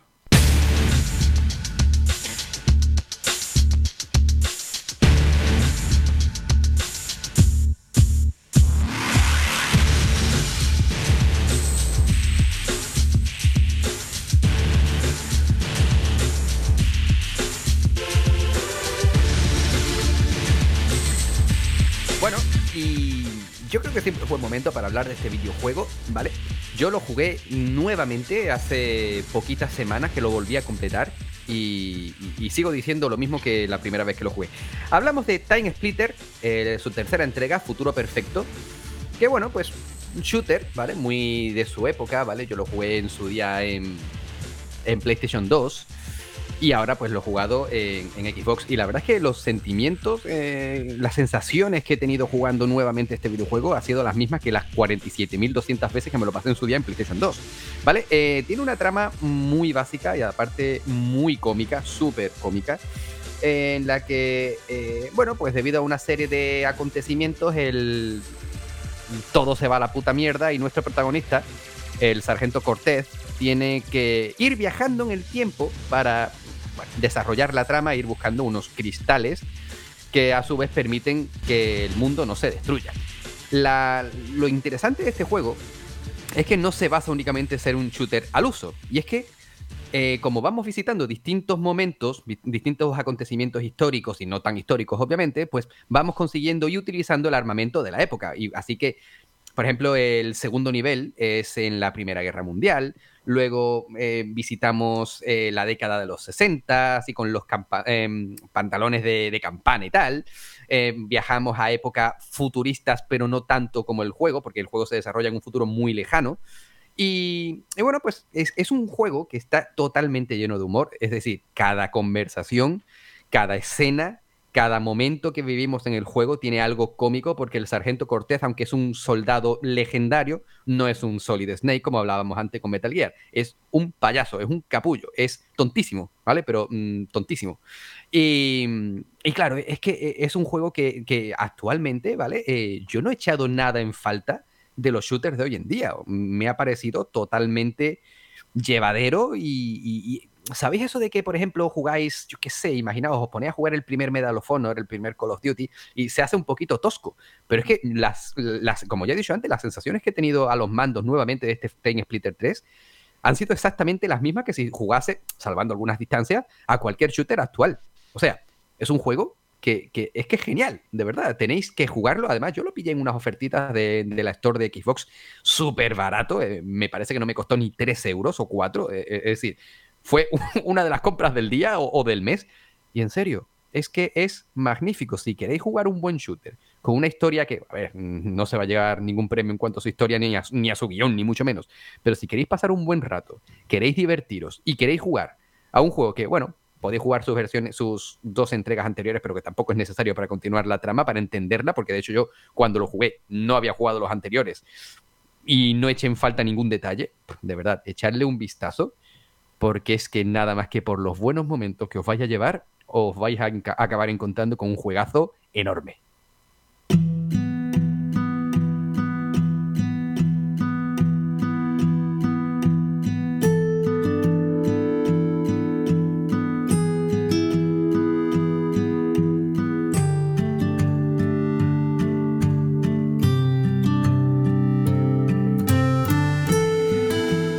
Adelantabas, Jesús, que yo me había descargado un juego precisamente, eh, el unpacking, de, aquí en un programa de Explorando Videojuegos.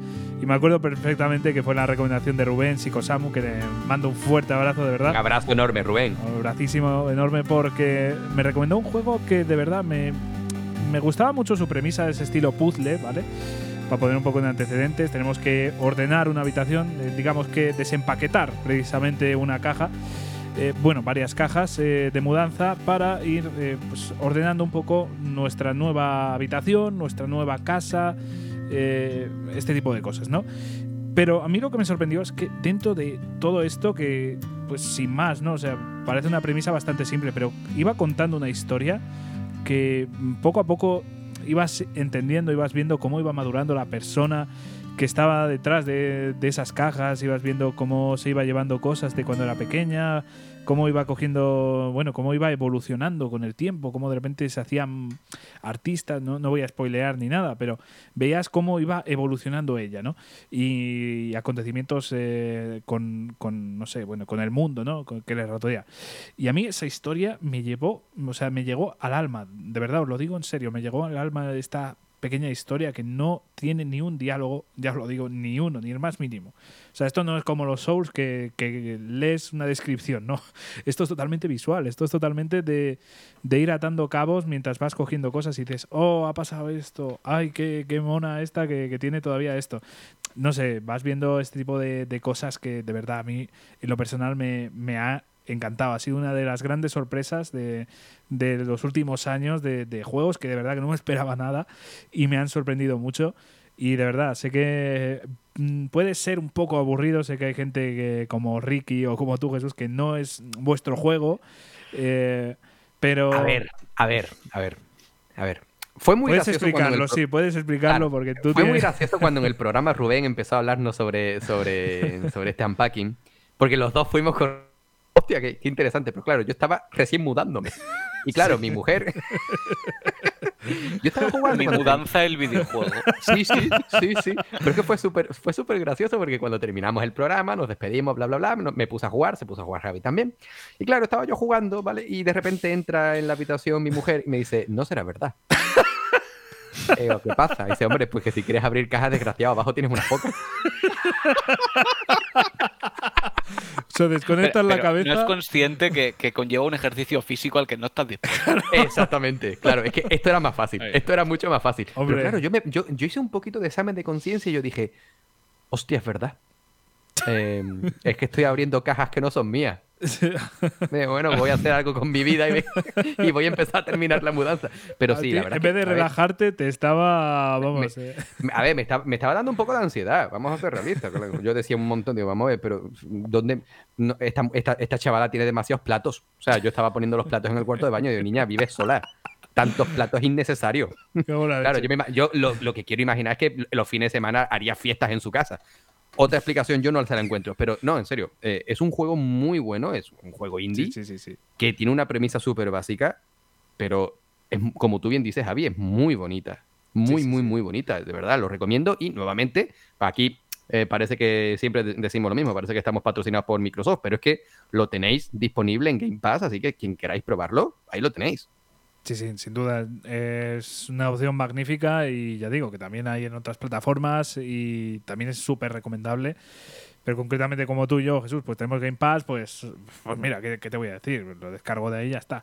Pero de verdad, eh, muy, muy, muy bueno. Si buscáis sobre todo un momento de, relax y, un juego así cortito, porque tampoco dura muchas horas, eh, pero eh, precisamente yo creo que los cuatro de aquí valoramos eso también muy positivamente. Un juego cortito que te pasas en... Que dure lo que el juego te pida. Exacto, sí, sí, es que, es que tal cual. Y, y, ya os digo que este es perfecto, de verdad. Para mí es uno de los juegos más redondos que he jugado en los últimos tiempos. Y ahora ya eh, nos faltan ya los dos últimos que vais a hacer Carlos y Edu. Vais a hacerlos vosotros, vais a coronar aquí el, el programa y vamos a hacerlo con, con una bestia parda, ¿eh?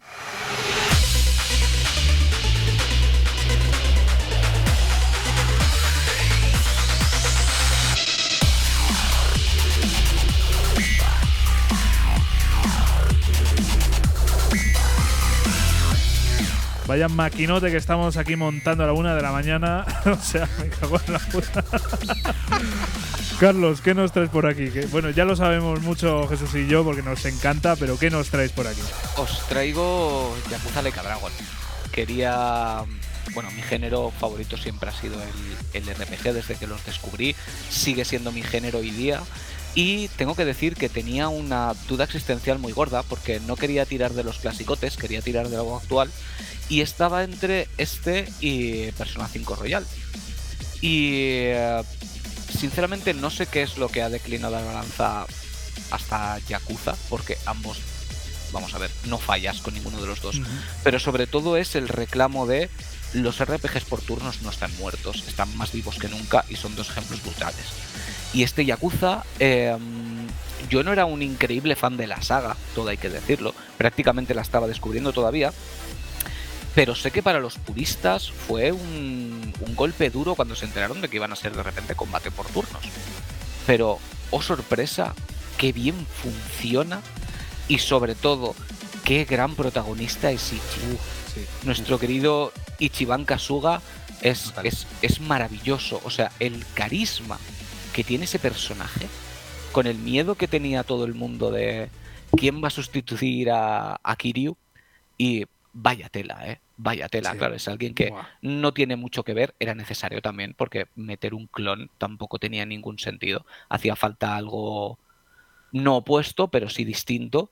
Y, y es increíble. O sea, el cariño que le llegas a coger es que quieres ayudarle, genuinamente quieres ayudarle, quieres ser uno de su grupo de amigos y, y estar con él y, y tirar para adelante con todo. Y bueno, como siempre, la, la historia es increíble, como en, en, todos los Yakuza. 300 giros de guion, ninguno te lo esperas, todos te dejan el culo torcido. Y, um, y lo grande para mí de este juego es que es un juego y a la vez es un homenaje a los videojuegos. Sí. Porque ese, ese Laika Dragon que, que juega con tantas cosas, juega con eh, el dragón de Dojima, juega con su tatuaje y juega con Dragon Quest. Que él es un gran fan, eh, nuestro querido Ichi, de la saga Dragon Quest, y todo lo convierte en algo que tiene que ver con Dragon Quest y, y, y es maravilloso, porque es que está lleno de guiños por todas partes, eh, se nota que está hecho con un mimo increíble y sinceramente no puedo esperar ya a Yakuza 9. Ya, Dios. Que por cierto, aunque sea Laika Dragon, es Yakuza 7. O sea, en, en, Japón es Yakuza 7 Laika Dragon, pero aquí el 7 pues no lo hemos comido porque nos encanta cambiar los títulos a los juegos. Sí. Eh, pero vaya, es un juego que creo que tardé como unas 80 horas o algo así. Sí, en, no, no es corto precisamente. En completarlo, pero de verdad lo volveré a jugar. Lo que estábamos hablando de tenemos poco tiempo para jugar, me da igual, lo voy a volver a jugar seguro. Y de hecho lo compré dos veces. Porque somos así de tontos, los coleccionistas, y me compré la Ichi Edition cuando salió, con la Steelbook, y cuando salió la versión de Play 5 dije, para la saca también. y de verdad, espectacular. Yo, para todo aquel que me diga que los combates por turnos están muertos, le pondría este Yakuza delante y le diría, tira para adelante, y, y si después de esto crees que están muertos, no te gustarán tanto los videojuegos. Desde luego, desde luego. O sea, un claro ejemplo de cómo una saga puede reconducirse incluso eh, por otros derroteros, porque es lo que decías tú, que al final la gente tenía bastante miedo. Yo, a ver, eh, también mm, tuve un poquito de, de, miedo al principio cuando se dijo eso, pero según fueron mostrando trailers, según fueron mostrando cosas, digo, esto es la mayor genialidad que he visto en mi puta vida. No, y es O que sea- aparte, eh, es que hay que tenerlos cuadrados, ¿eh? Sí, sí. Porque cuando tienes una saga consagrada, pegar un giro de timón de estos es como con, con God of War. O sea, eh, es que Sí, te sí. puede salir de maravilla, como han sido esos dos casos, como te puede salir horrible y enviar una saga mítica a pique. Sí, sí, pero la verdad es que el combate por turnos es que le ha sentado de maravilla. Sin duda. sin Pero, duda. pero de maravilla. Y ahora tenemos pues las dos vertientes, ¿no? Seguimos teniendo la jugabilidad clásica con los Judgment, que ojalá puedan seguir haciendo. Y esta nueva versión por turnos con la saga principal. Sí, sí. Yo sí te soy sincero. Yo lo hubiera hecho justamente al revés, ¿no? O sea, si yo sí hubiera estado al frente de, estos proyectos, hubiera seguido por la rama clásica con Yakuza y hubiera creado una subsaga eh, ya centrada en el RPG, pero es verdad que, bueno, eh, me da igual lo que hagan porque es que hacen juegazos. O sea, sí, no, yo de Ryuga Gotoku Studio, yo confío. Es que hay que confío en ellos. Hay que confiar porque es que unas pedazos de historias que te comes. Porque es que de verdad, yo no sé cómo cojones lo hacen, porque tienes tanta historia y además sacan juegos tan, eh, tan rápido que yo no, y es que aparte hay que pensar que es prácticamente como si fuera una serie, porque tú juntas todo lo que es la historia y son muchas horas de historia, pero muchas. Y, lo que digo, y con muchos giros de guion y con momentos de intensidad alta. O sea, yo, estaba con los ojos, como digo yo, envasados al vacío, ¿sabes? A puntico de llorar mogollón de veces porque dices, madre mía, esta gente, todo lo que le está pasando es, es, que es maravilloso. Es, que, no no puedo tener más que palabras de alabanza hacia ese juego porque, es que me ha alucinado. me, alegra mucho que hayas traído este y no Persona 5 porque aquí también hemos hablado muchísimo de Persona 5 en Esperando Videojuegos y precisamente... Especial de más de 5 horas, sí, sí. Sí, tenemos un especial muy, muy, muy largo. Y, concretamente también hemos hablado de Laika Dragon, pero me alegra más que, que hayas traído Laika Dragon porque creo que merece... Eh, que la gente lo escuche, que la gente se, se entere, que, lo oiga. Fíjate que es un juego que se ha hablado de él pero me da la sensación de que se ha hablado demasiado poco para la calidad que tiene. Exacto, igual que Persona 5 mm. Mm, está muy bien valorado por el público y mm. tiene pues una comunidad muy grande. Laika Dragon vendió regulín regular y es una pena porque es un juego que para mí es eh, un poquito inferior a Persona 5, pero por mi cariño personal. Pero, francamente, es uno de esos juegos que, como amante de JRPG, tienes que jugar. Es que tienes que jugarlo, no te queda otra opción. Si te gusta el JRPG, es que. Me, da la sensación de que la saga Yakuza, como que parece que aquí tiene la fama como de, de, saga densa o de ya, como viene de tan de lejos, a la gente quizá le da miedo el, el meterse, pero es que precisamente este Like Dragon es el mejor momento porque es, mm. es que es como si fuera un reboot de la, de es continuista, es verdad, pero, pero claro, eh, es un nuevo personaje, es una nueva trama totalmente distinta. sí, sí. Claro, ¿no? Que para el que ya ha jugado los juegos, pues tiene sus guiños, tiene personajes que reaparecen, pero si no has jugado no pasa absolutamente nada. Para nada. O sea, te vas a enterar de la historia mucho mejor casi que, en los originales, ya te lo voy diciendo yo. Sí, sí, sí, sí, exactamente, exactamente. Además, este es tan perfecto castellano. O sea, que para el que tuviera la barrera del idioma, eh, aquí desaparece. Buah, flipante, flipante. Eh, y vamos ya por el que va a ser el último juego del que vamos a hablar hoy.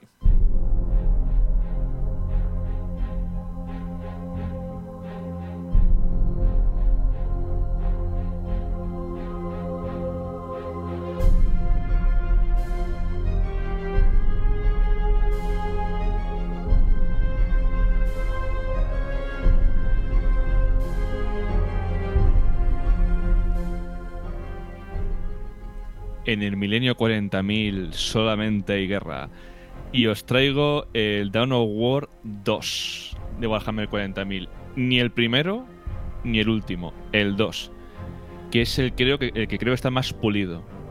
Es un juego de estrategia. Es un juego con el que os vais a ahorrar mucho dinero en pintar miniaturas. Y es un juego increíblemente versátil. Empecemos. Eh, Dawn of War eh, llegó eh, como juego de estrategia en, la primera entrega y te presentaba a los cuervos sangrientos. Este, este capítulo de, de, marines espaciales se deja un poco entrever eh, que puede ser que vengan de los ultramarines o puede ser que venga de una legión traidora, los mil hijos. Warhammer, Warhammer como empresa tampoco, bueno, eh, Games Workshop no te lo va a dejar claro nunca porque hay que vender. Pero ahí está jugando un poquito. En la segunda entrega tienes prácticamente todas las facciones de Warhammer 40.000. Eh, tienes Necrones, tienes Eldars, Eldars Oscuros, eh, Guardia Imperial, Marines, todo lo que te puedas imaginar y más, porque se podían meter mods. Tienes que conquistar un sistema con cualquiera de esos ejércitos. Y es que es maravilloso. Maravilloso. La jugabilidad, los héroes, las unidades. O sea, es, no es como jugar una partida de Warhammer en tablero, pero es muchísimo, muchísimo, muchísimo más ágil.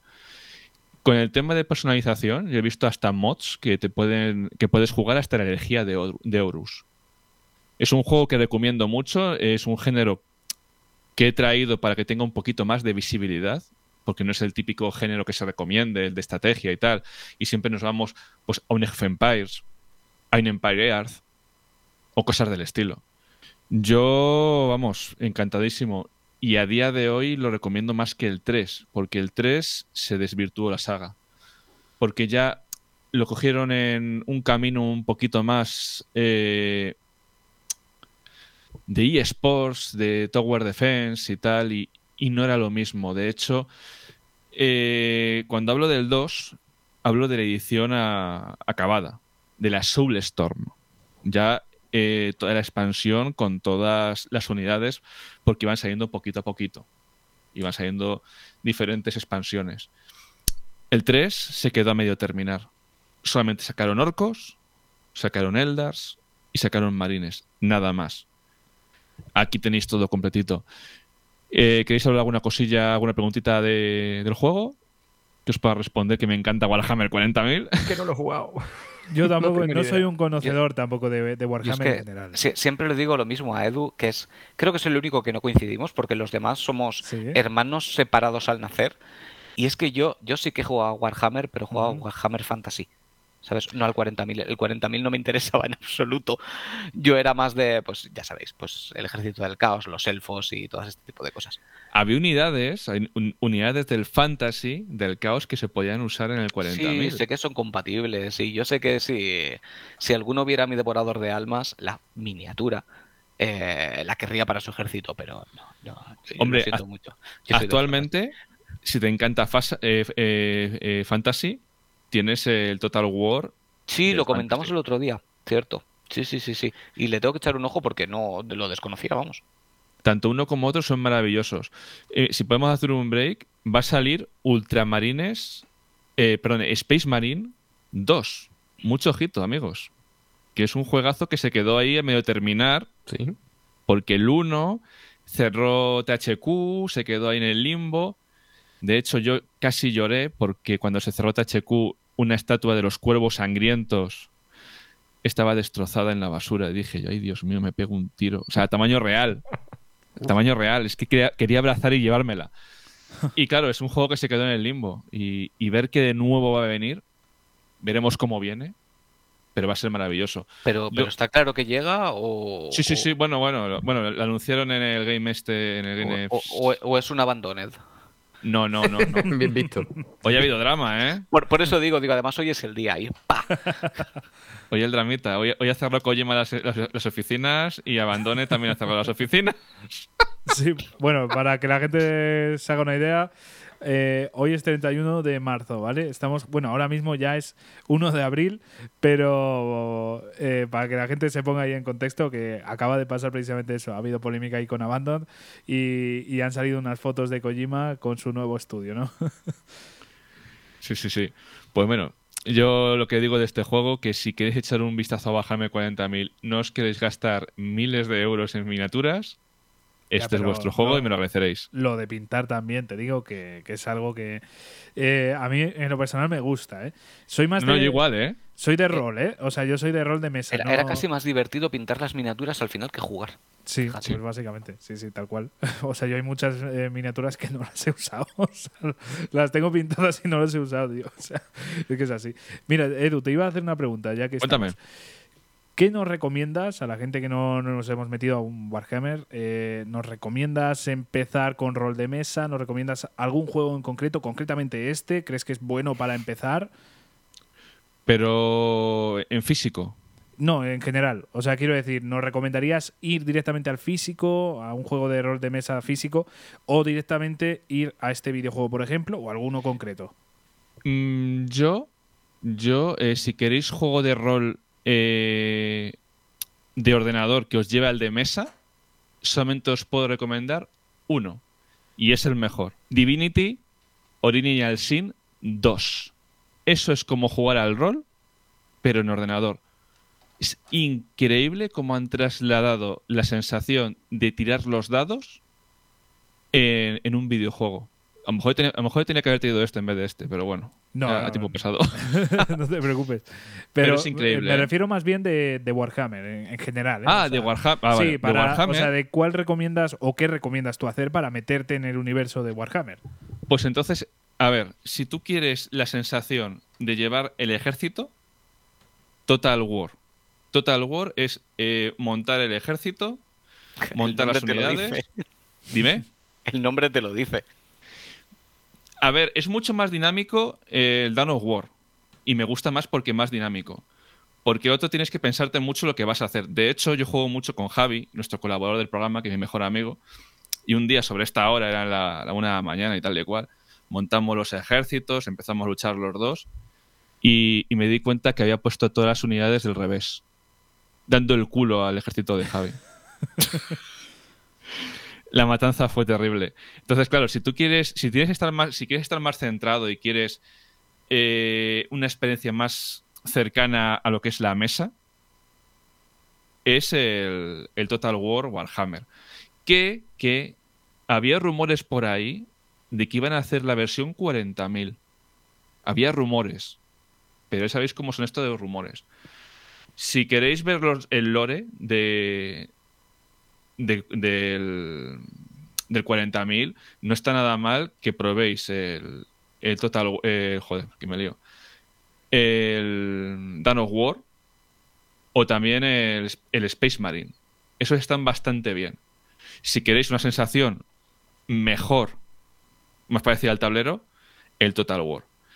¿Qué pasa? Que el, el Fantasy ha cambiado. Ahora están en Ig of Sigmar.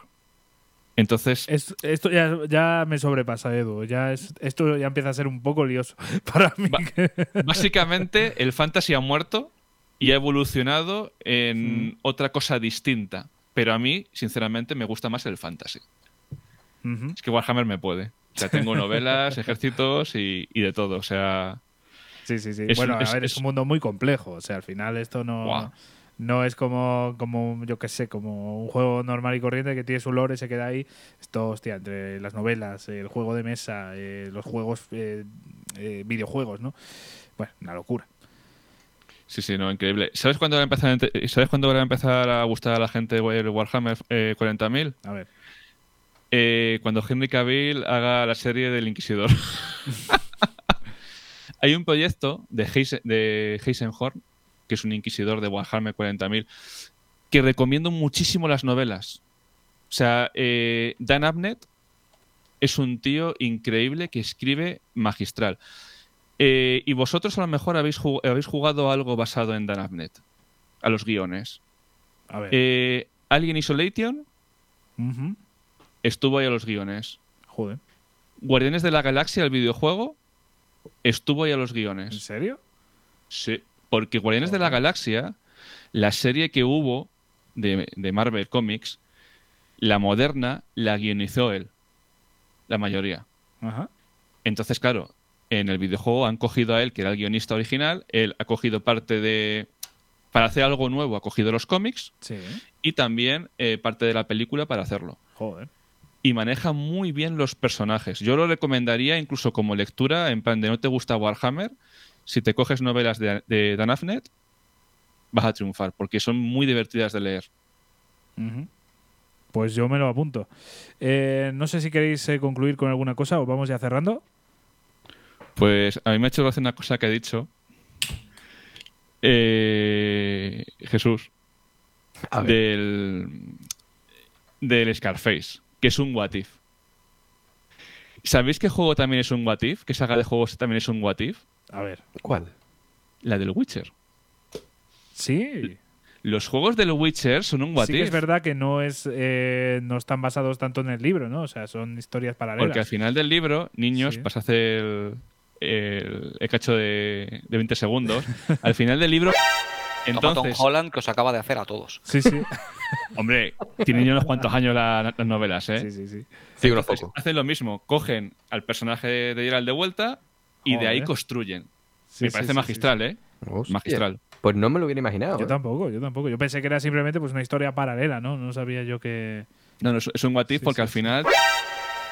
Pues ya con esto, chicos, si os parece, vamos a ir concluyendo.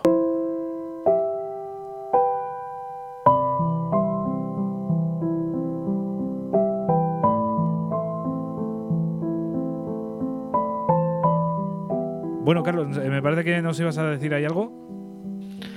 Sí, que quería agradeceros la, invitación que nos habéis hecho y, como decía, eh, creo que tenemos muy buena química los cuatro porque somos, somos gente muy parecida, vemos los videojuegos de la misma manera y, cuando haces las cosas con cariño y con gusto se nota, se nota y, se disfruta porque hablas con pasión y hablas con, con, ese fuego que, te produce un hobby que amas.